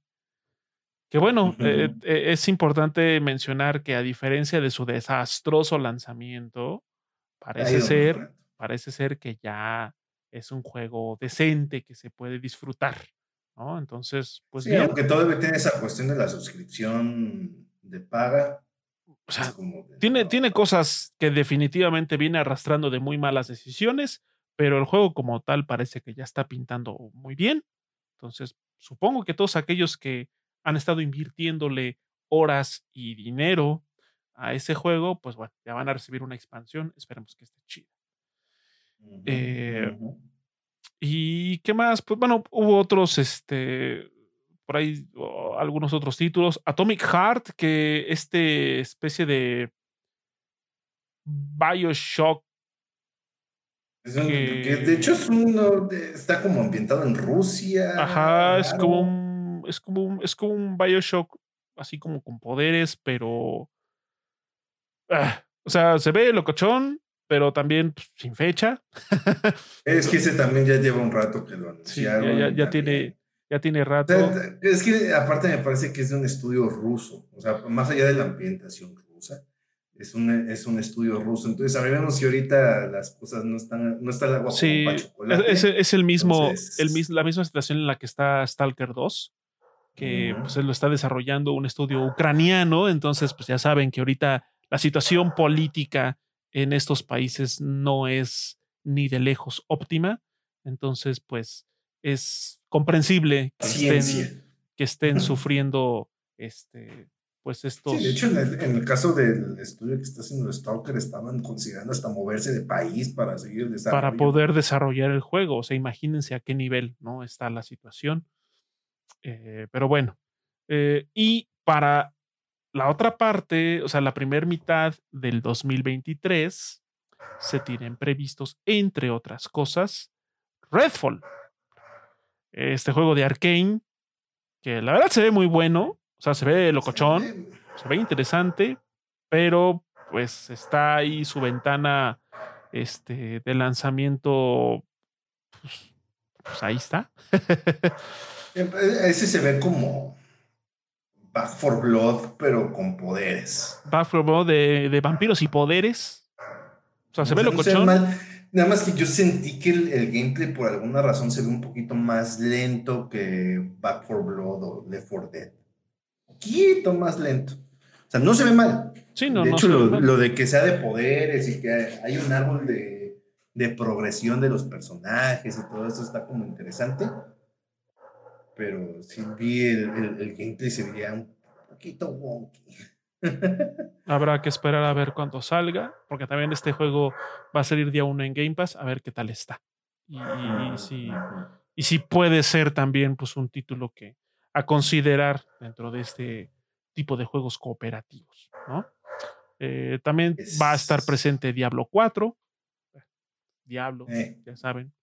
Este, también se viene el nuevo Forza Motorsport, que también va a ser día 1 en Game Pass. Supuestamente. ¿Cuándo es ese día 1? También, este, supuestamente la primera mitad del 2023 va a ser día 1 en Game Pass. Eh, técnicamente se ve muy chido, pero pues habrá que ver qué ofrece en cuanto a gameplay. en, cuanto a, en cuanto a lo que se ve, se ve de juegos. O sea, sí, está cabrón. De hecho, a diferencia de Gran Turismo, este sí le va a estar metiendo mucho a, lo que es la física de los modelos de los coches. De los modelos de los coches. Va a tener daño, este, daños físicos el, el, coche. el vehículo. Lo chido es que lo, puedes, esa, esa, esa cosa se puede poner opcional.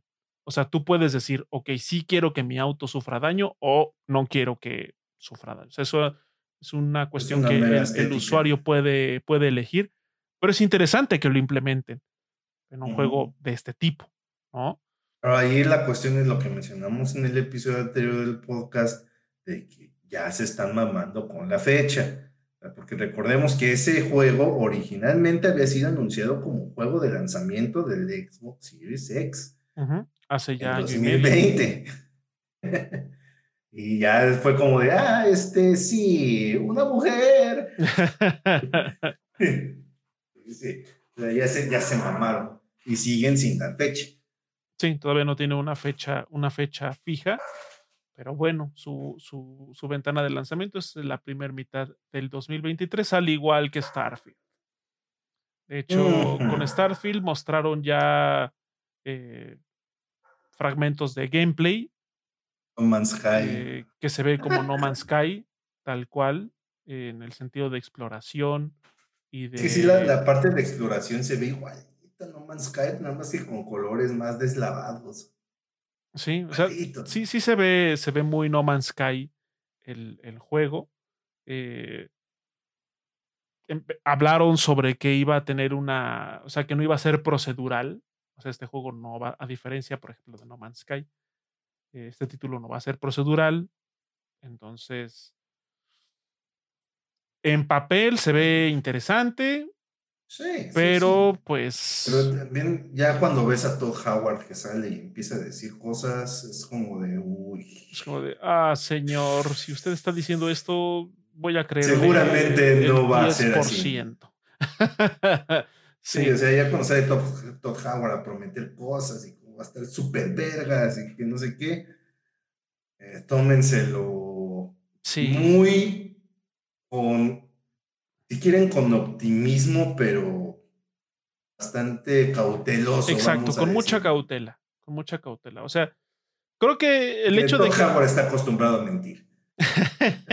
Flagrantemente. El hecho, el hecho de que Starfield tenga una vibra bastante evidente a No Man's Sky no quiere decir que eso sea malo. O sea, creo que.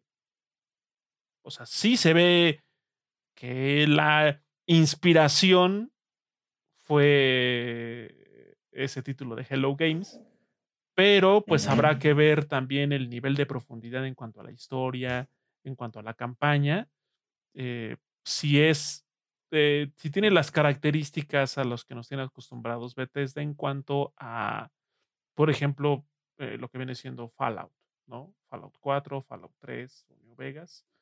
Entonces, pues, como bien dice Emilio, o sea, pueden tomarlo con cierto optimismo, pero muy cautelosos, o sea, con mucha cautela.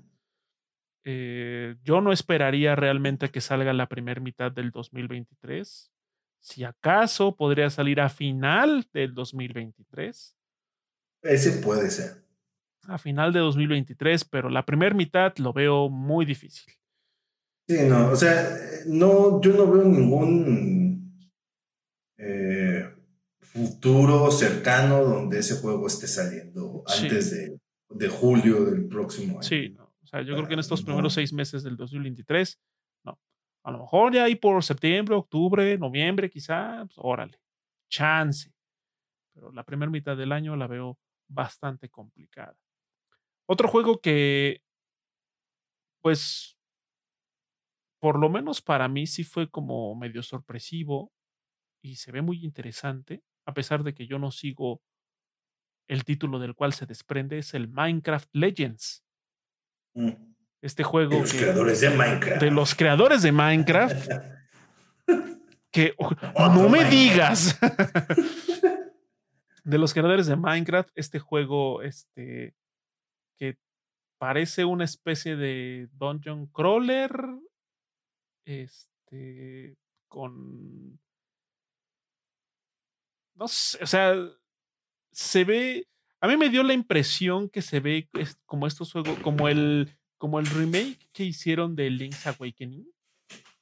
O Ándale. sea, como ese tipo de de de aventura así, este, con vista aérea y coquetillo. Pero el el el Minecraft Story ya era como así, ¿no? La verdad es que no tengo idea, güey. Nunca le he entrado a esa madre de de Minecraft. No, yo tampoco, pero de lo he visto de lejitos. Supongo que supongo que la diferencia de ser como la perspectiva de la historia, porque supongo que el Minecraft Story, eh, al igual que en Minecraft, tú lo ves como en en primera persona. Nada más veo cubos. Un montón de cubos y construyes y haces desmadre. En este, pues, ya se ve que ya hay un personaje o personajes y, pues, hay misiones y cosas un poquito más establecidas. Se ve coquetón el juego. Uh, Este, pues, habrá habrá habremos que esperar a ver qué tal qué tal está. Y otro anuncio que fue como de, oh, por Dios, cuando vimos ahí a Vin Diesel trepado en un dinosaurio. Vincenzo Gasolino. Trepado en un dinosaurio, eh, por este juego de Ark 2. Y también esos juegos que dices: "¿What?", pero Ah. resulta que tiene una pinche comunidad aferradilla. Yo la verdad es que intenté jugarlo en PC. No sé si fue algo que hice mal o qué sé yo, pero desde la instalación, ese juego fue como de, a ver, ¿qué pedo? O sea, la instalación es caótica de ese juego, por menos en PC. Y ya una vez que lo juegas es como de ¿eh?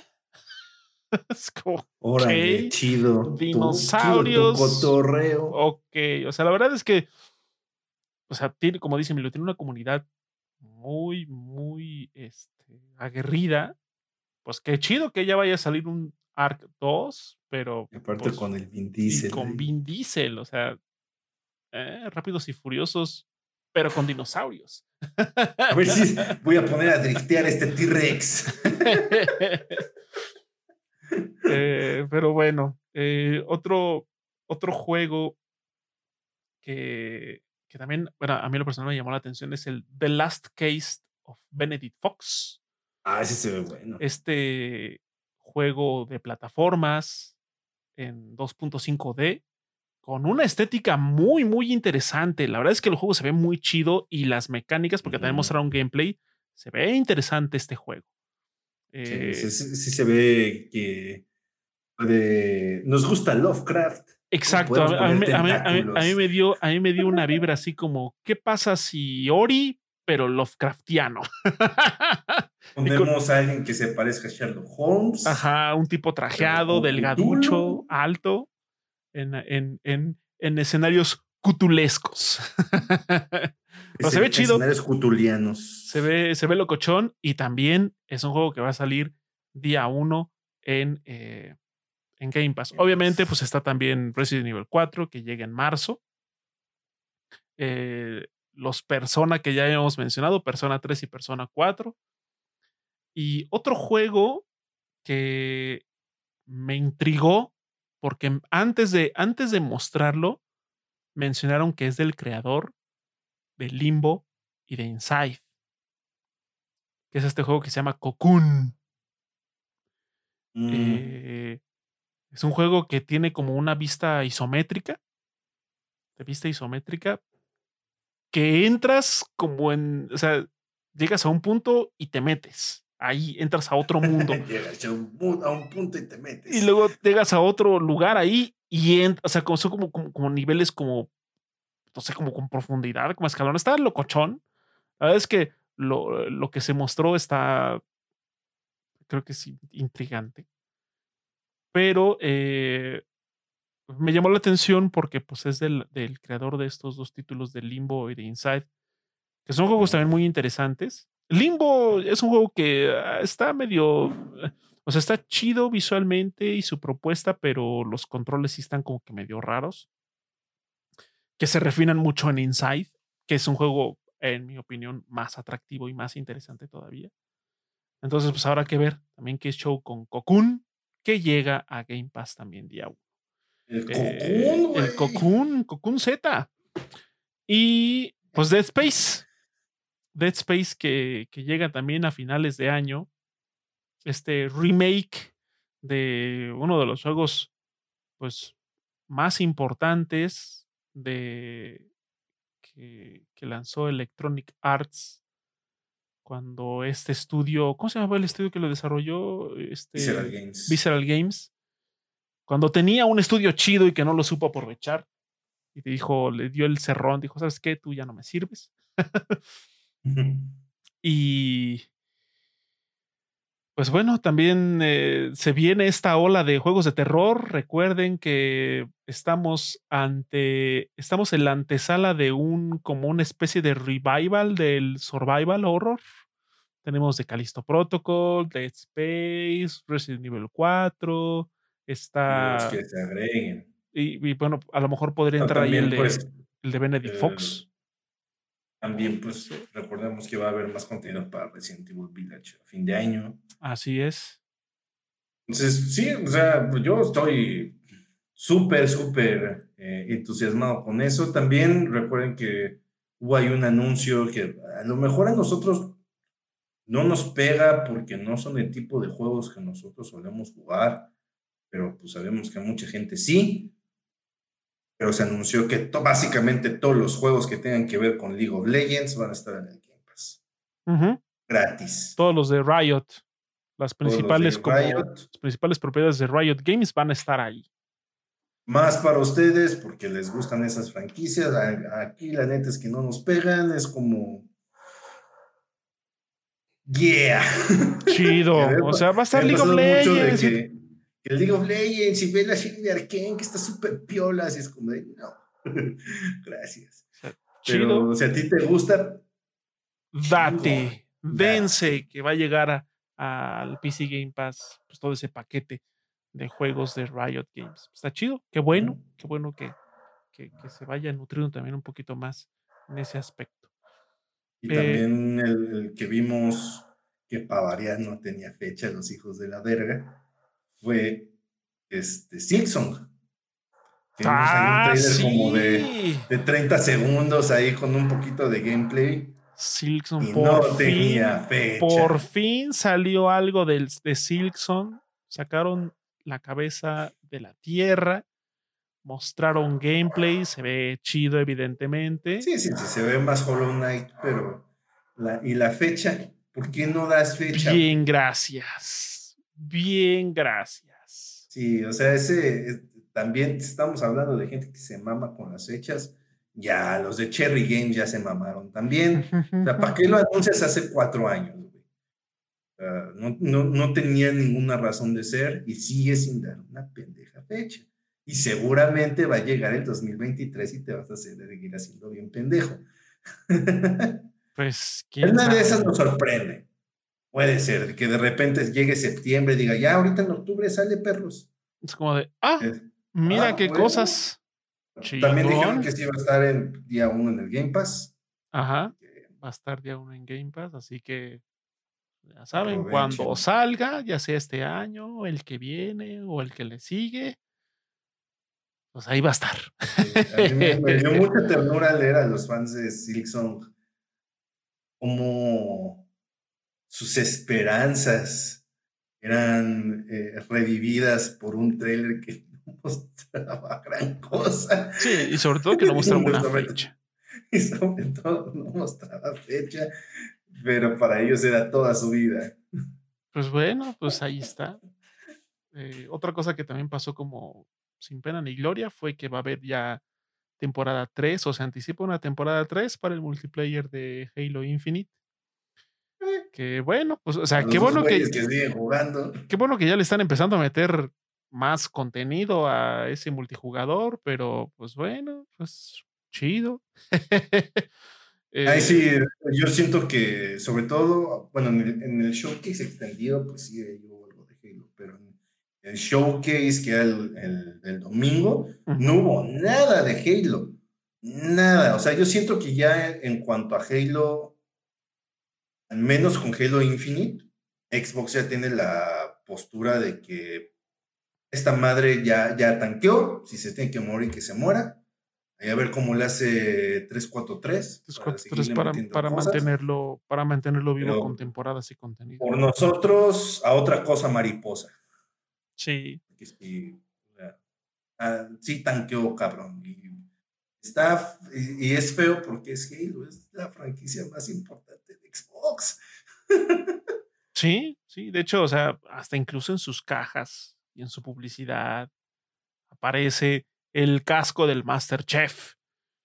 Entonces, o sea, o, necesitan ponerse las pilas o de plano ya a otra, como dice Emilio, otra cosa mariposa. Eh, ya quítense la 343, ya.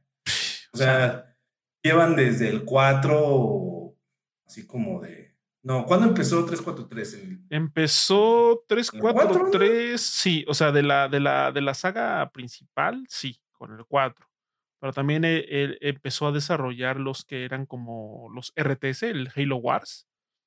Eh. Este, pero sí, o sea, el primer Halo importante, grande. El Halo 4 estuvo.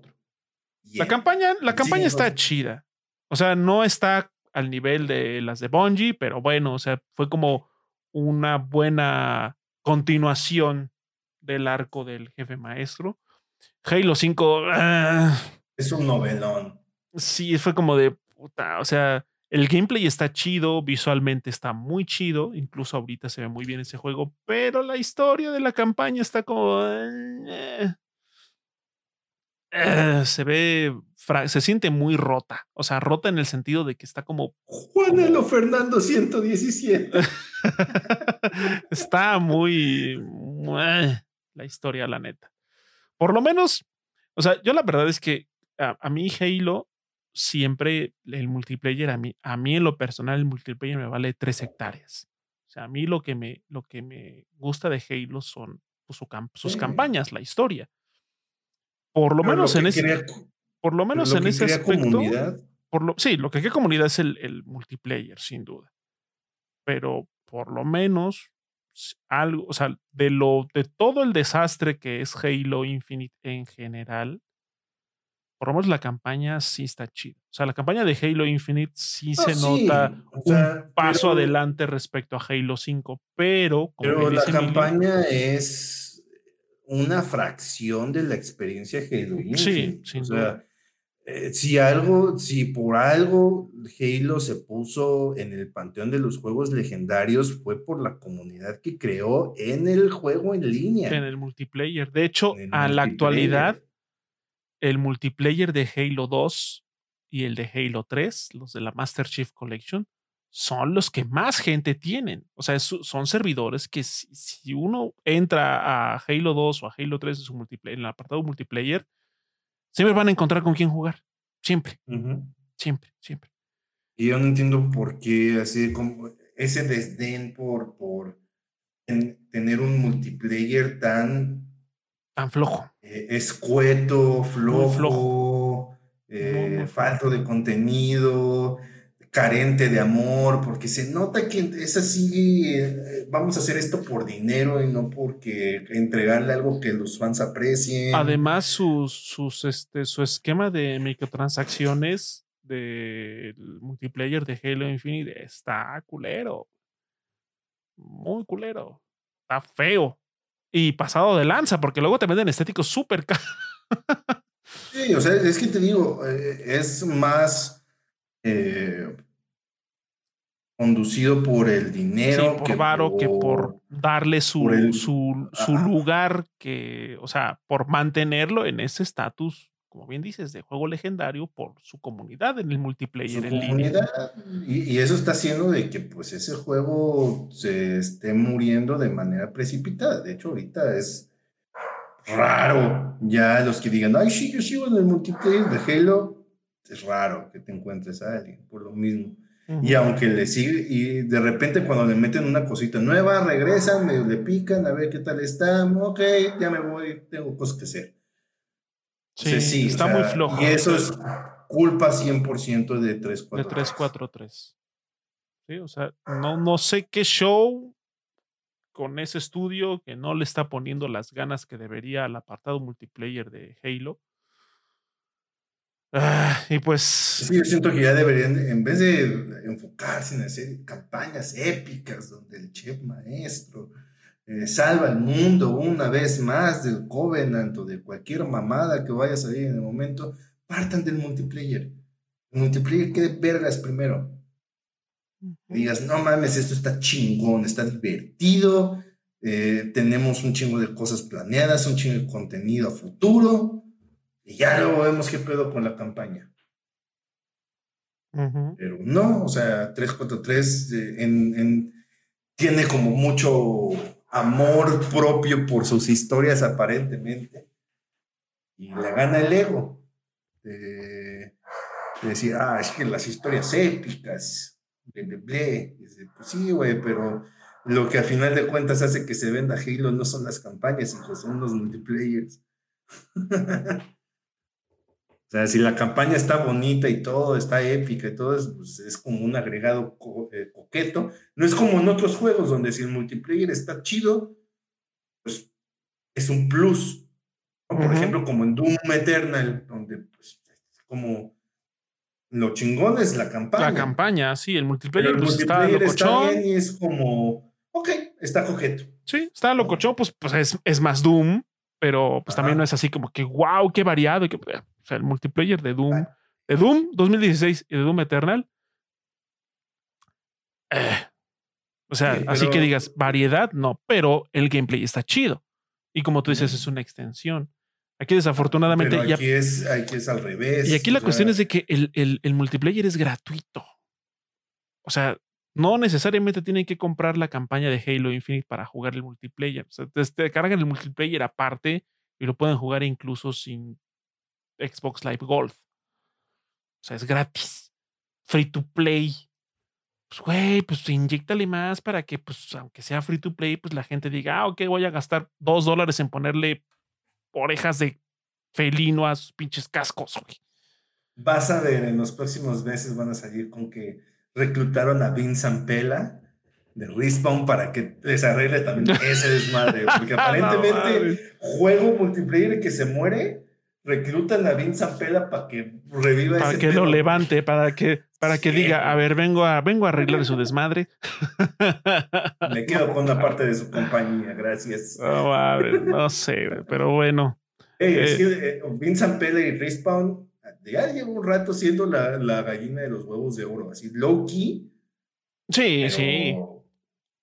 Consistente el, el, trabajo, ¿no? Desde, desde Titanfall, que a lo mejor no vendió los millones de los millones de los millones, pero se hizo de muy buena reputación. consolidó su, consolidó su multiplayer y lo está, lo está, exprimiendo con, con Apex, Legends.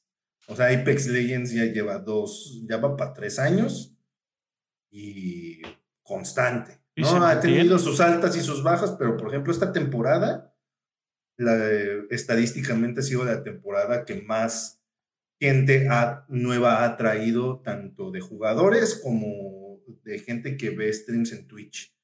O sea, ha ido en ascenso considerablemente. Sí, sí, sí.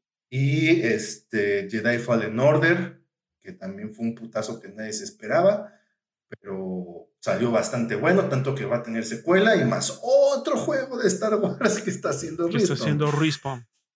Y aparte Vincent Pela ya está metido ahí en Battlefield este 2042. que ya también va a ir a ver cómo puede arreglarle su desmadre. Es que ese juego, qué, qué cosa tan monumentalmente rota salió. Es que pues, eh, eh, pasó lo mismo que, que, estamos hablando con, bueno, de una forma todavía más catastrófica, pero pasó lo mismo que con Halo Infinite en su multiplayer. No fue a ver cómo vamos a vender y a monetizar esta perra antes de que quedara algo bien hecho. Sí, qué horror. partieron al revés, partieron del negocio, de la monetización y ya después el producto. Primero vamos a tener algo que esté, que cuaje bien. Ya después vemos cómo lo vamos monetizando, ¿no? Está cabrón. Pero también cierto es que Battlefield ya lleva en decadencia un rato. O sea, no es no es novedad. O sea, este es como el ejemplo más claro y catastrófico de que Battlefield ya lleva un rato con las alas caídas, pero ya lleva un rato. Sí. Desde, desde Battlefield 5. Todavía Battlefield 1 tuvo un multiplayer bastante sólido.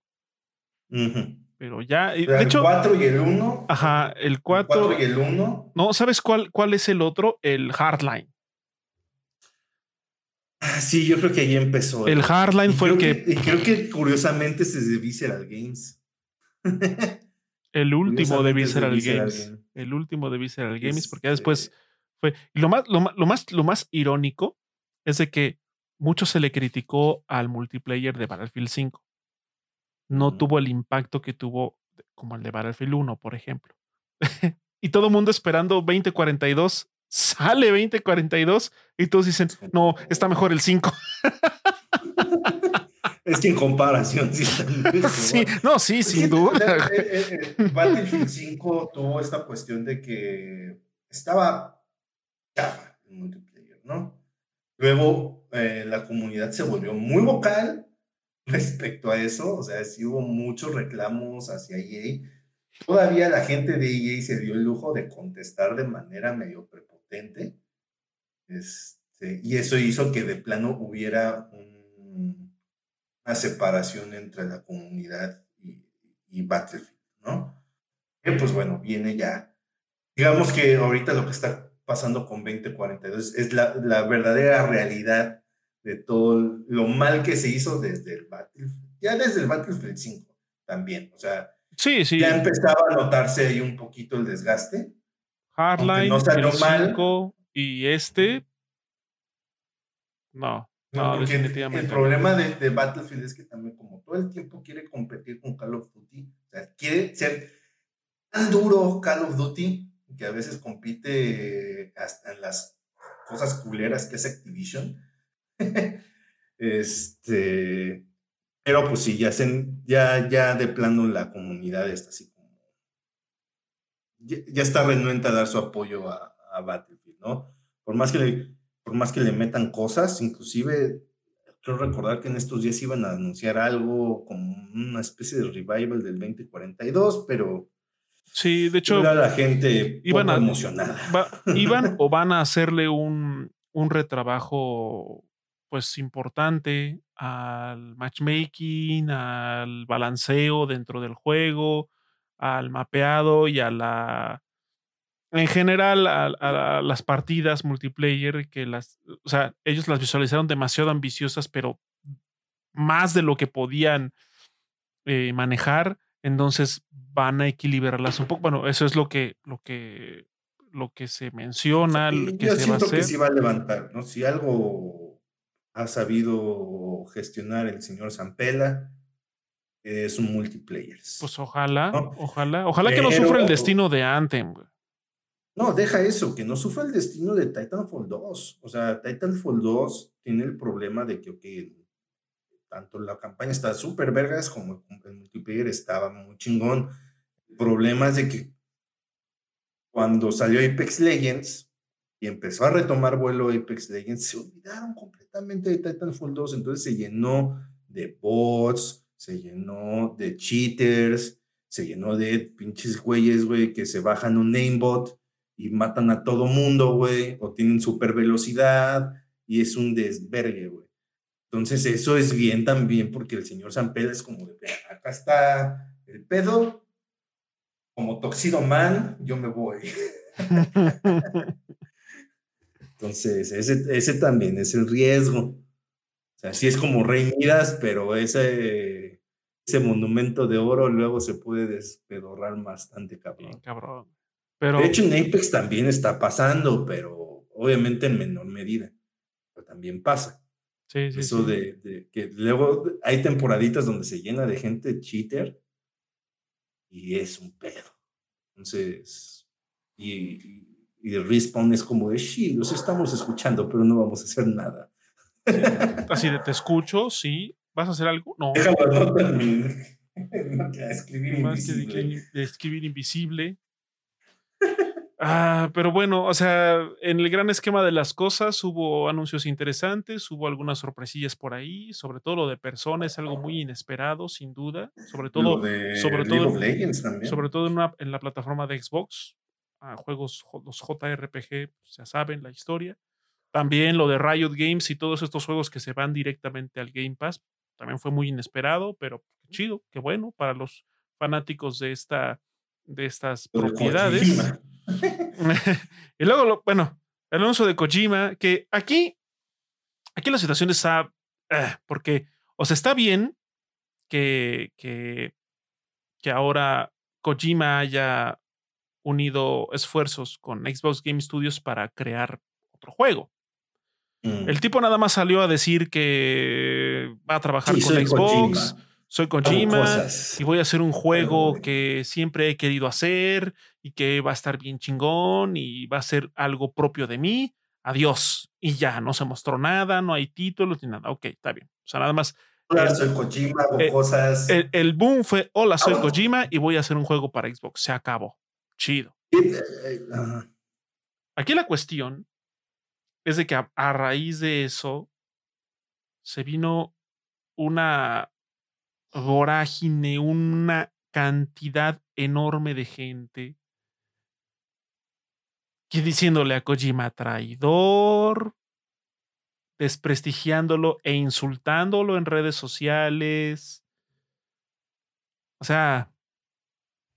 Es que la gente, o sea, la gente cuando se mete en esta cuestión de la guerra de consolas, se vuelve bastante obtusa y, estúpida, ¿no? Eh, Muchas, y te apuesto que el 90% de la gente que se estuvo quejando ni siquiera saben bien qué pedo con Kojima.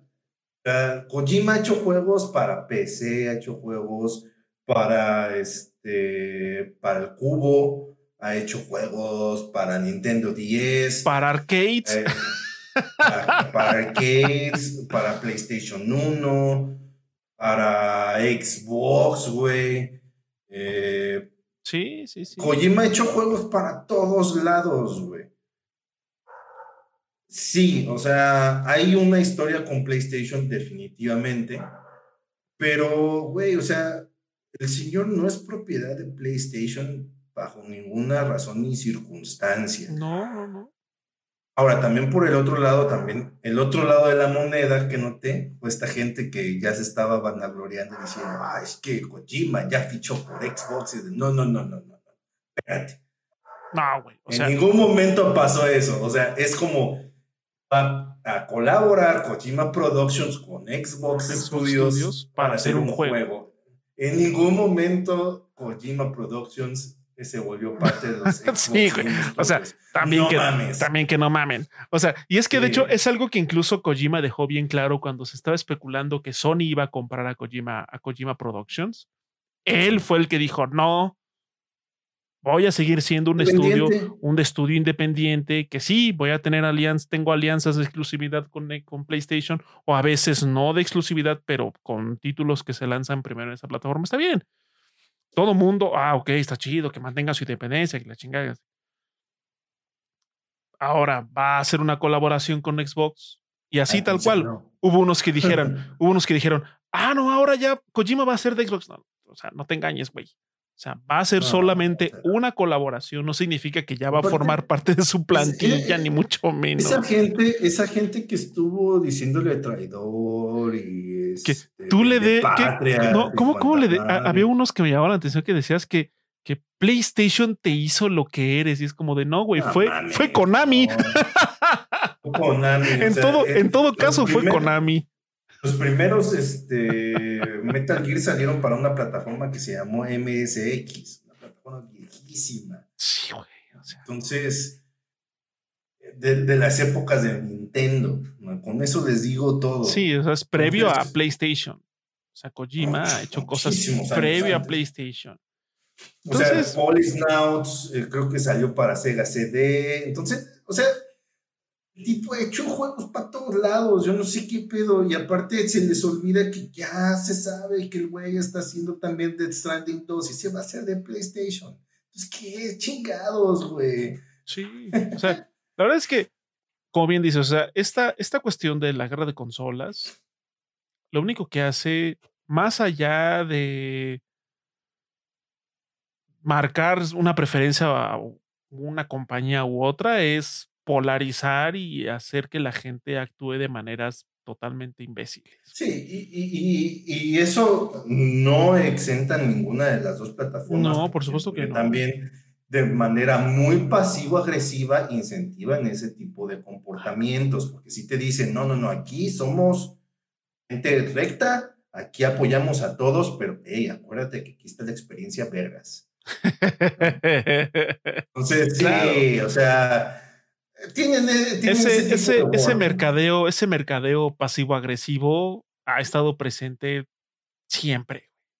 No, somos, somos amiguis, pero acuérdate que aquí tenemos las mejores ofertas. Entonces, ellos agitan la mano, también incentivan ese tipo de comportamientos. Y no se diga los medios.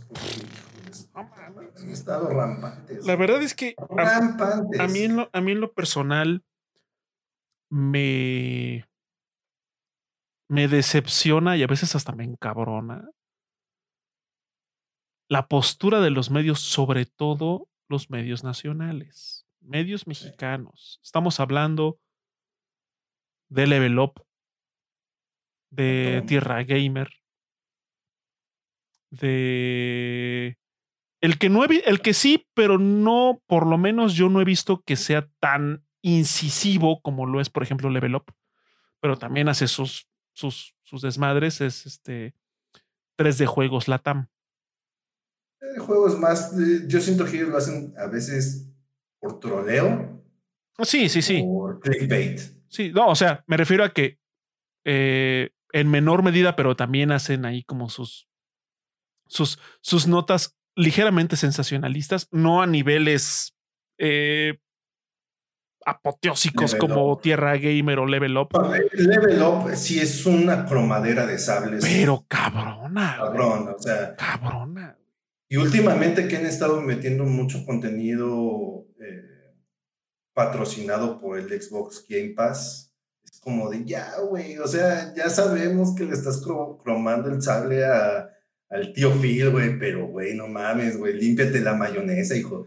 O sea, una cosa es decir, oye, una, cosa, una cosa es decir, nos están, nos están patrocinando para que digamos que Game Pass está chingón. Pero es como de, güey, nos están patrocinando porque el tío Phil es la verga, y ese güey es súper chido, y su servicio es el mejor del mercado, y México va a ser primer mundo gracias a ese güey. O sea, no mames. eres, un dios benevolente, güey. Es como, no mames. ¿Sabes, ¿Sabes? Yo, uno de los últimos videos que vi de, de Level Up, donde está este, el trash. Mm, ese, güey no mames. Yo, nada más lo veía y lo escuchaba y decía, no, qué pedo. O sea, no, güey. O sea, eh, es que a veces, y, ahí leí el tweet de un amigo que tenemos en común, este, que decía lo de precisamente del trash, lo de, de, qué cringe, lo, porque hizo un TikTok ahí todo chafa güey y sí, o sea, definitivamente, pero cuando un medio de videojuegos acepta un patrocinio de una de las manufactureras de videojuegos, no puedes pensar que van a ser imparciales al respecto. O sea, ningún medio paga un patrocinio para que hable de ellos. Sí, no, no. Evidentemente se hace para beneficiar, para mejorar la imagen, de, esa, de, esa, compañía, de esa marca. Eso es, eso es innegable. Pero, güey, o sea. al menos discreto, güey, porque cuando son así notas sensacionalistas, todavía ponen el copy en letras mayúsculas, güey. Como de estos vatos. Sí, sí, sí, sí. o sea, han estado el clickbait. O sea, yo sé, yo sé que tener un medio, sobre todo, que, que, bebe mucho de tener una página en internet como es Level Up, es complicado de mantener porque pues viven del click y porque hay anuncios y etcétera. Sí, hay, métricas propias de un sitio web que se deben de cumplir para obtener pues, algún beneficio. o sea, se supone que tienes gente chingona que sabe escribir artículos, que sabe escribir copies. ¿Por qué no elevas el nivel de la, de, la escritura en vez de caer en el clickbait eh, estúpido? Mucho se le criticaba a Tomix y se le sigue criticando, porque pues ellos empezaron con esta tendencia de ser súper sensacionalistas. cabrón, güey. Y de cosas, y por dar por sentado cosas que eran rumor. Ah, sí, porque. De repente también ya agarró esa moda de. confirmado. confirmado, rumores. Confirmado, ya está confirmadísimo. O sea, no me acuerdo si fue de ellos. O, de, no me acuerdo si fue de ellos o de quién fue, güey, pero fue en español. Cuando otra vez, como cada año, y así hasta el fin de los tiempos, que regresa este boom del supuesto remaster, remake de Bloodborne y su versión de PC. Mm. No me acuerdo si fue con ellos o fue con otro sitio. Que, que así tal cual. Confirma, así con letra Impact negra super choncha.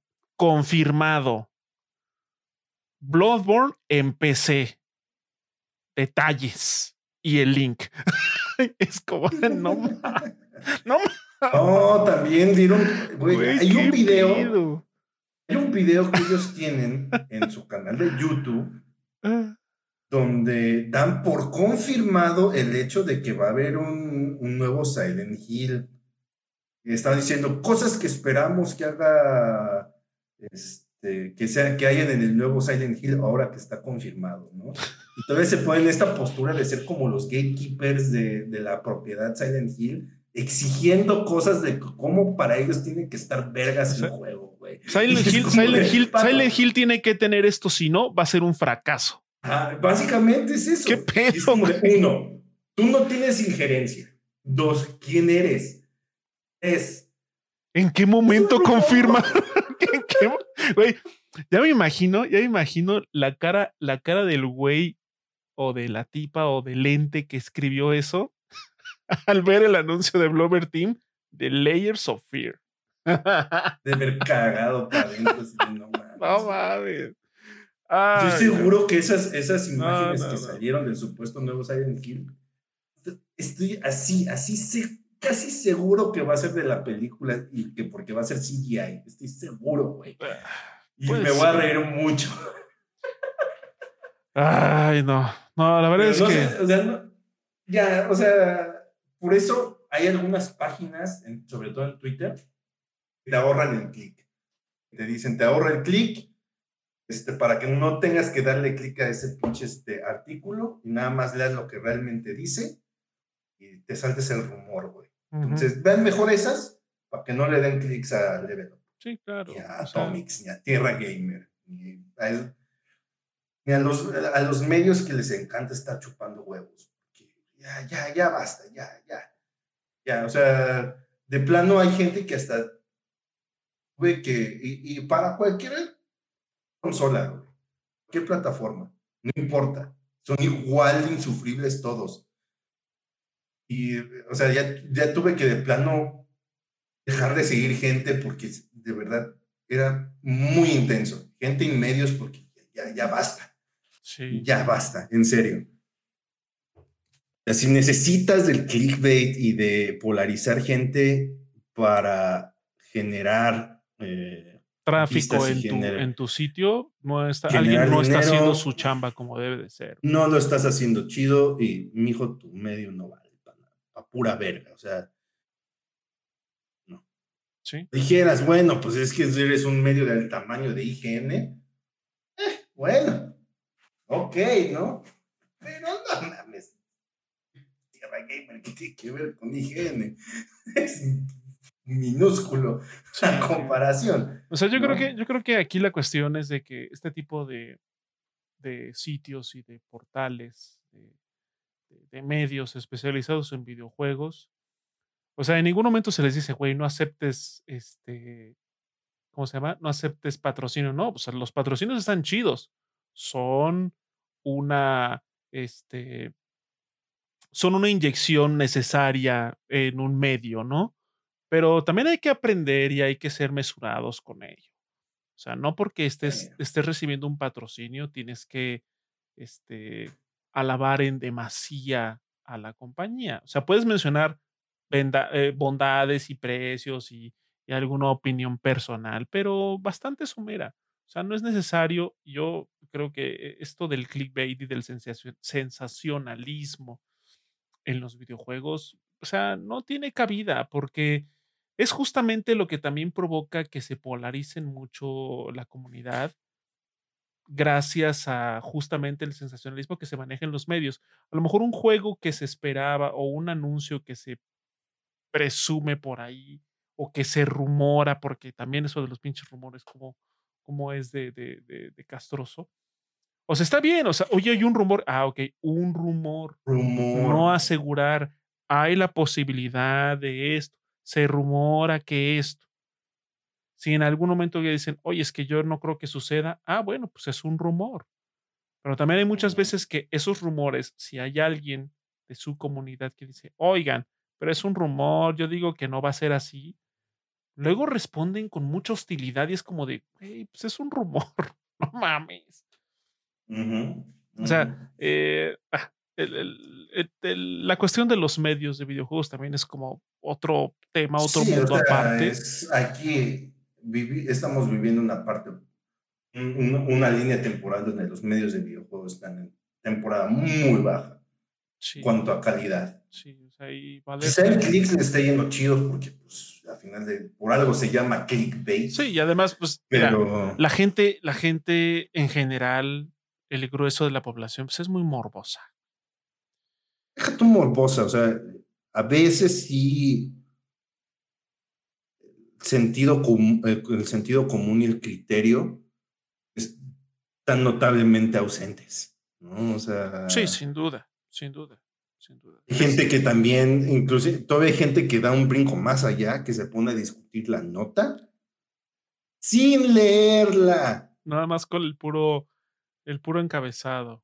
Ya con eso. Como de, o sea, si, si aquí el, clickbait está de no mames, güey. You retarded, bro. O sea, güey, estás discutiendo lo que claramente no leíste. Porque si no, ¿por qué te enchilas, güey? Exactamente. O sea, ironías, ironías de esta, de esta situación alrededor de los medios y de los videojuegos. Pero bueno, pues eso fue lo que se mostró eh, a grosso modo, en resumen, en el showcase de Xbox Bethesda. Esperemos que por lo menos la mitad de los juegos que se mencionaron que iban a salir en sus correspondientes temporadas, ya sea esta segunda mitad de 2022 o primera mitad de 2023, realmente salgan. Y los que no, si van a hacer anuncios posteriores, por lo menos que ya pongan, si no una fecha, un umbral de lanzamiento. Verano de tal año, invierno de tal año. Silson, sobre todo, es como de ya mínimo un umbral. Año. sí, algo, algo, algo que se mencione. Entonces, este, pues ojalá, ojalá. yo, quisiera mencionar antes de terminar algunas este, ausencias que yo de alguna manera dije, bueno, a lo mejor por ahí mencionan algo, con base en rumores, evidentemente, es que brilló por su ausencia cualquier cosa relacionada con Gears. todo el mundo estaba esperando la... un Gears, un Gears 6 o ya sea el Gears 6 o la famosa Phoenix Collection o simplemente una remasterización de los títulos 2 y 3, ¿no? Y no, no brillaron, brillaron por su ausencia. Yo creo que todos lo estábamos esperando. Sí, de alguna manera. Algo que tuviera que ver con Gears, pero ya llevamos desde que anunciaron algo del Gears Tactics 2019. 20, 2019, 2020. 19. Al menos año y medio, casi dos años de no saber nada de Gears. Es que está un poquito más. Fue lo último que se anunció de algo último de Gears. Y ya de ahí. Sí se siente extraño que haya pasado tanto tiempo donde no sepamos nada de Gears. Se, dijeras, bueno, pues va a estar la, la colección esta de la Marcus Phoenix Collection. Ok, quizá no estamos viendo nada nuevo, pero pues al menos están tratando de que la franquicia Gears siga en el consciente colectivo. Siga, siga siendo pero relevante. que les vale verga, o sea. Pero no, nada, absolutamente, absolutamente nada de Gears. Ah, pues a ver. Está muy extraño. A ver qué, qué, qué sucede con The Coalition y, y, esa, esa franquicia. Este. Siento que no saben para dónde llevar. Quién sabe. O sea, la verdad es que eh, supongo que eh, sí, a, a, lo mejor no tienen muy claro hacia dónde dirigir la saga después del final del 5. Que el 5, el juego está chido, sin duda, pero pues sí, el final como que queda demasiado abierto y es como de, güey, ¿y luego qué sigue? ¿Qué más? Y pues ahí es donde están navegando en quién sabe dónde chingados. Pero bueno, pues eh, no queda otra cosa más que esperar, ya sea que esa cosa definitivamente digan ya no va a haber más Gears o va a haber otro Gears, quién sabe para cuándo. Para el Xbox Series version Elite XX, WS Plus Ultra, no sé. Así, porque no duden que tengo un nombre estúpido. Hay gente consola de Sí, o sea, la consola está chida y lo que quieras, pero. Los nombres están pendejos, Los nombres están pendejos. Cuando se llamaba Project Scarlet estaba más vergas ese nombre. si, se hubiera, llamado Xbox Scarlet X y Xbox Scarlet S es como de. Eh, bueno, o sea, es, digo, un, es, un, nombre bonito, elegante. Ah, chido, güey. Chido. Pero, ah, no. Xbox Series X y Xbox Series S. Es como de. ¿Neta? Mm. Ok, está bien. Nombres pendejos. Pero, ah, o sea, no ¿Quién, te, ¿quién, te, ¿quién, te, está asesorando por los nombres? Sí. Nomura, güey. Que, oye, ya tengo una idea para tu nueva consola. Se llama Xbox XS33 y un cuarto.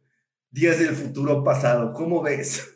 Oh, güey, mira, mientras sea él y no, y no vayan a decirle a Yoko Taro, oye, ayúdame con el nombre ah, de no, mi. No sé, está más cabrón. sí, oye, ya sé quién puede darle el, el, el, nombre a la siguiente generación de Xbox. Yoko Taro. Verga. Agárrense porque esa caja va a estar llena de numeritos y letras. Y algún nombre así como Automatization Bot Number. Xbox Auto Elite Pro Ultra, no sé qué madres, no sé. Pero bueno. Eh, antes de concluir este episodio, eh, bueno, antes de, ir a las despedidas y a las recomendaciones, eh, quisiéramos recordarles que pueden seguirnos en nuestras diferentes plataformas. Aquí en Twitch pueden seguirnos como efecto, como twitch.tv diagonal efecto Mandela Podcast. Recuerden que todos los jueves, salvo que suceda algo y no podamos hacerlo esa semana o que la tecnología nos diga pito y tengamos que hacerlo como la semana pasada al día siguiente, generalmente son los jueves alrededor de las 8 de la noche aquí en vivo. Eh, 8 de la noche, tiempo de México, obviamente. Y también nos pueden seguir en, eh, en nuestras redes sociales, que es Twitter y, e Instagram. También ahí nos encuentran como Efecto Mandela Podcast. Y en las plataformas de Spotify y YouTube. También ahí nos encuentran como Efecto Mandela Podcast. Recuerden que cuando los episodios sean en vivo los días jueves, eh, las repeticiones tanto en video como en audio estarán el día sábado a más tardar el domingo por alguna situación, pero bueno, desde el día sábado ya lo pueden encontrar ahí.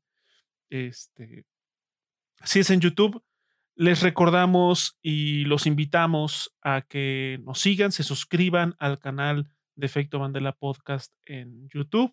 Si así lo consideran, nos regalen un pulgar arriba y comenten algo al respecto del episodio, lo que ustedes quieran, alguna sugerencia, que es lo en este caso de este episodio, ¿Qué juegos ustedes esperaban que se anunciaran? ¿Hay algún juego que ustedes dicen de plano este juego va a llegar para la próxima generación?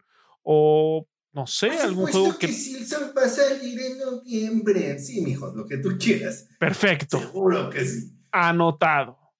Pero bueno, igual también si hay algún juego que ustedes creen que sí va a salir o que se va a retrasar o que de plano no iba a ver las luces o algún juego que particularmente les llame la atención, cualquier cosa, coméntenos, eh, escríbanos ahí en la caja de comentarios, también alguna sugerencia que tengan para futuros temas, recuerden que ahí está el espacio abierto. Y también en Spotify, recuerden que pueden interactuar a través de la aplicación, ya que a veces ponemos ya sean preguntas abiertas o alguna encuesta directamente en la, la interfaz de Spotify. Entonces, eh, y también suscribir, seguirnos eh, en nuestro perfil de, Spotify, de Efecto Mandela Podcast. Todo esto es totalmente gratis, no cuesta. Viene incluido en el pago que ustedes hacen al servicio de Internet al mes. O sea que es un combo. ya viene incluido ahí el precio, no les cuesta absolutamente nada y a nosotros nos ayuda muchísimo. Al igual que si comparten en, sus redes sociales, ya sea el episodio en YouTube o el, este, la transmisión en vivo de, de Twitch o la versión en audio de Spotify. Si la comparten, eso también nos ayuda un buen. es eh, correcto, sí. Ahora, ahora sí, Emilio, ¿algo que quieras recomendarnos? Eh, dos recomendaciones. Tres, de hecho. Y ahora, precisamente como las semanas pasadas no estuve viendo como series ni películas. Eh, este fin de semana me dediqué precisamente a ver series y películas. Vi una serie que está en la plataforma de HBO Max que se llama Somos dueños de esta ciudad, We Own the City, eh, con John Bertal. Eh, recordemos, él fue el que hizo The Punisher en la serie. Este, que es sobre sucesos reales que sucedieron, bueno, sucesos reales que sucedieron sucesos reales. ¡Oh, eh, sucedieron! Los obstáculos que obstaculizan, güey. Este, eh, que pasaron en la, en, la, ciudad de Baltimore este, a través de varios años sobre una especie de grupo de la policía de rastreo de armas y cómo básicamente una cloaca de corrupción, brutalidad policial, racismo, porque recordemos que Baltimore tiene una eh, una demografía de mucho afrodescendiente. Entonces, eh, pues mucho de ese problema de la serie está bien pinche buena, güey. Pero es de esas series de que hay que prestarle mucha atención. O sea, no es de acá de que pues la pueda poner de fondo mientras estoy pendejeando en el celular. No, porque sí hay que ponerle mucha atención a los detalles, que de repente bien eh, se maneja por varias temporalidades. Entonces, hay que prestarle precisamente esos detalles porque eh, todo eso hace que cuaje eh, la historia. También vi esta película que acaba de salir de, de Adam Sandler, una que se llama Hostel, en que en español le pusieron garra. Está bien buena la pinche película. O sea, cuando, cuando Adam Sandler se decide a actuar, hace cosas chingonas. Y este es de esos casos donde, ok, sí, la, la premisa y lo que va a pasar en la película hasta cierto punto es bastante predecible, pero las actuaciones y en general toda la ambientación, el trabajo de cámaras, el hecho de que tienen mucho basquetbolista, eh, ¿cómo se llama?, de la vida real. Está muy buena esa película. Y ahí está Netflix, esa película. Y una de las que le recomiendo ahorita está en el cine. Yo no esperaba mucho de esa película, la verdad. Eh, a lo más que esperaba es que iba a ser como una película locochona más. Esta película de todo en todos lados al mismo tiempo. Eh, everything, eh, everything, everywhere, all at once, en inglés. Es esta película de los Daniel y no mames, esa película es brillante, es una película espectacular. Yo me voló la cabeza de lo genial que está esa película. Ah, tiene multiversos, tiene referencias a películas de Jackie Chan, este, referencias a Ratatouille, eh, humor sutil, o sea, humor que sí te saca la, la, risa, pero que a la vez es muy sutil, no caen en la broma fácil, pues. Eh, kung fu, eh, y aparte conceptos sobre la depresión presentados de una forma muy padre. Sobre cómo los adolescentes suelen abstraerse y aislarse tanto de la sociedad como de sus padres, por algo que ni siquiera ellos entienden que muchas veces es la, depresión. Y también por el otro lado, los padres, inclusive hasta cuando no nos entienden, buscan aún así ayudarnos de alguna. Entonces, tiene un mensaje padre la película, es un viaje, esa película es un viaje total. Está increíble, sin duda, ya se volvió una de mis películas favoritas. Si en, su, si en su tiempo hice mucho como trabajo de evangelización con Nice Out y con este Nobody, ahorita estoy con, con todo en todos lados y al mismo tiempo, porque esa película está muy buena, de verdad denle la oportunidad, véanla. Yo sé que les garantizo que no se van a decepcionar. Algo se van a llevar de esa película. Muy pinche buena. Entonces, esa, esa, esa sí es mi recomendación de la, O sea, yo terminé conmovido hasta las lágrimas de lo chingón que está esa película. Y eso, para que pase eso, está, está muy cabrón. Está muy cabrón. Ok. Y dije, no, es que película tan vergas, tan vergas. Entonces, pues esa es la recomendación. Mi estimado Lillesano 78, ¿tú qué me lo recomiendas? Pues, bueno, pues ahí está, una recomendación que sí, la verdad se antoja interesante, sí me, me, da curiosidad por ver esa película. A ver, a ver qué Aparte, a, ti que te gustan los detalles eh, más cinematográficos, va a haber muchas cosas que vas a apreciar ahí. Nice. Pues, a ver, ya me, ya me, ya me, ya me, este, ya me llamó, ya me llamó. Me, me acabas de vender. Eh, bueno, yo qué les recomiendo. Hace poco vi eh, la película, una película que se llama Chaplin. Creo que no me acuerdo si ya la recomendé o no.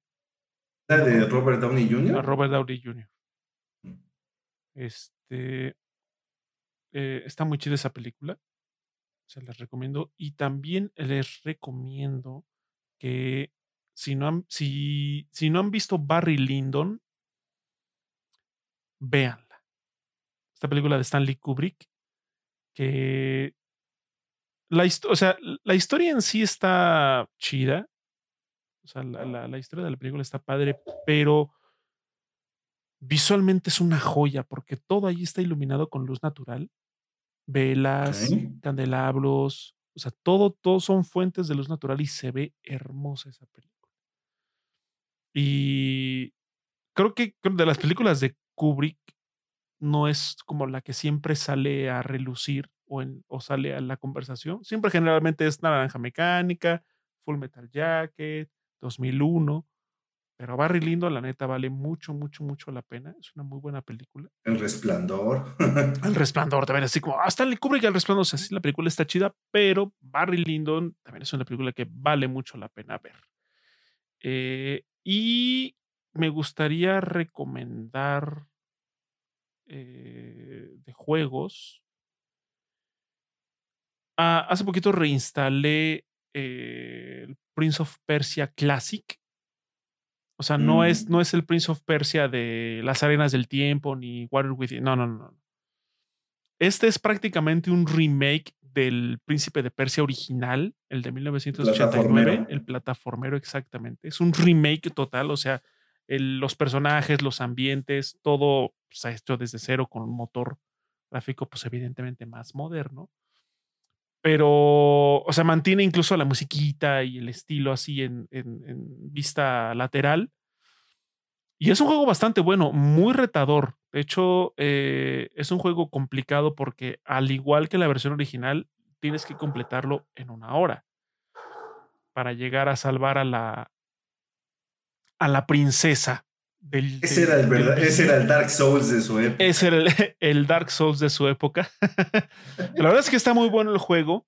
Eh, desafortunadamente solo está disponible de manera digital para, eh, para consolas de Xbox 360 para acá. Eh, está en 130 pesos. por ahí luego lo ponen en oferta, 80 pesos, 70 pesos, pero o sea, no es un juego caro en sí, su precio completo. El antes está muy bueno. Eh, digo, yo lo reinstalé, lo jugué y dije, ah, este juego está chido. Entonces, este, y no, no he podido terminarlo en una hora. Entonces, este. Es que son juegos complicados de, terminar en una hora. Sí, sí requieren que generes mucha memoria muscular. Sí, que lo memorices y que aprendas patrones para que lo puedas pasar así en chinga. Pero es un buen juego, o sea, se disfruta bastante, perdón, bastante. Eh, si tienen alguna consola de Xbox, ya sea 360, One o alguna de las series, más que recomendado. Es un buen juego y no está caro, la neta. Entonces, pues ahí está. Me gustaría también poder recomendar el juego de las tortugas niña, pero no lo he jugado. Es lo que iba a decir. aunque no lo hayamos jugado, Banda, si tienen la oportunidad de poderlo jugar porque tienen el Game Pass o lo pueden comprar en alguna de las plataformas donde está, porque está básicamente para todos lados. Sí, para todos lados. Maldita, háganlo. Steam, PlayStation, Xbox, Switch. Switch y está en Game Pass tanto de PC como de consola. Entonces, si tienen un, si tienen un chance, descarguen ese juego. Ese juego es la carta de amor de las tortugas ninja para sus fans viejos como nosotros. ya llevábamos rato esperando algo que estuviera chido de las tortugas ninja. Y este juego es eso. Se ve, la verdad es que se ve muy bueno. Y es también así como el regreso de los beat'em ups chidos.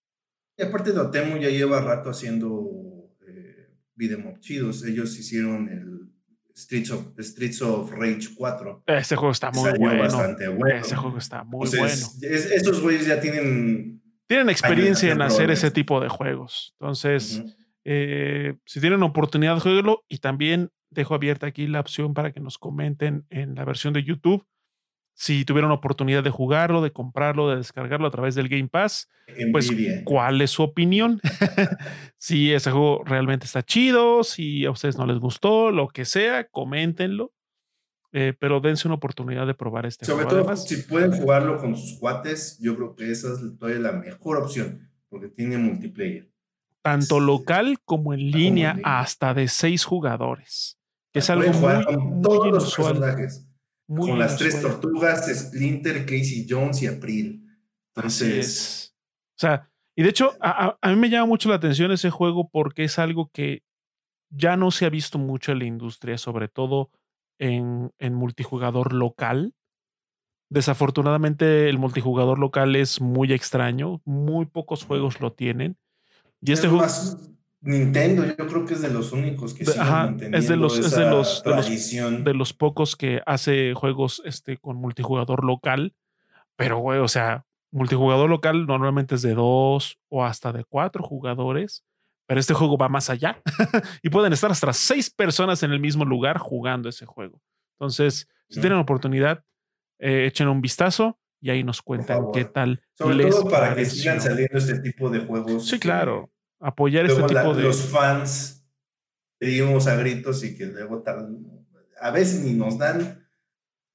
No, y además, e, independientemente, pues también son juegos que vale la pena que, que haya más exponentes de este tipo de, de, experiencias, ¿no? No porque sean pixel art en 2D y beat'em up significa que son juegos inferiores o juegos que no valen la pena, no, para nada.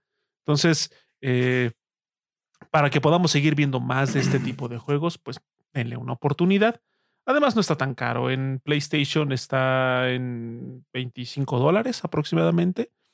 Y en, la, en Steam creo que está en 350 pesos. 350, 400 pesos. Y en Xbox está también en 400 pesos. Entonces, no es un juego muy caro. Digo, para hacer un juego de lanzamiento. Y pues bueno, ahí está la recomendación a ciegas que les estaríamos haciendo en esta ocasión.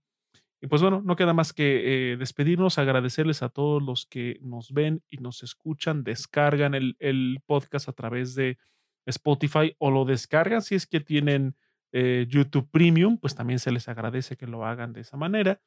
Y también les agradecemos a las personas que nos, que nos ven y nos siguen aquí en vivo, en este caso gracias a Gastirri, que también pasó aquí a saludar, a Ralrado, Ralrado, que también estuvo aquí, que mencionó solo tres. Pensaba que ya más, supongo que te refieres a los juegos de Battlefield.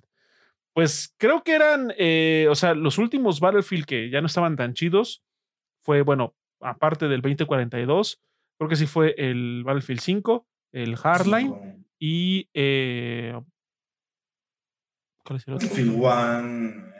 Battlefield, One, Battlefield One estaba bueno. Creo que los últimos, o sea, contando 2042 sí serían tres. Hardline, el 5 y este. Lo dice la versión, la mejor versión del Metal Gear Solid 1 está en el cubo. Yo nunca lo jugué. Entonces, supongo que sí. Mm. La verdad es que. Sí, al eh, menos, eh, o sea, es casi lo mismo, pero obviamente con un eh, con una mejora gráfica bastante evidente. Entonces, este, pues muchas gracias, Alrado, por haber comentado, por haber comentado, por haber He estado aquí en la transmisión. Una disculpa que te leamos ya casi al final, pero te leímos. Así que eh, muchas gracias también a todas las personas que nos ven eh, en las repeticiones o en el archivo que queda guardado en nuestro perfil eh, aquí en nuestro canal de Twitch. Muchas, muchas, muchas gracias. Y pues bueno, nos estamos viendo el próximo jueves, episodio 46. Ya nos seguimos acercando cada vez más a ese episodio 50. Muchas, muchas gracias por estar aquí con nosotros, por acompañarnos ya más de 45 semanas. Eh, y bueno, pues nos vemos hasta el siguiente episodio. Nos vemos, banda. Bye. Chao.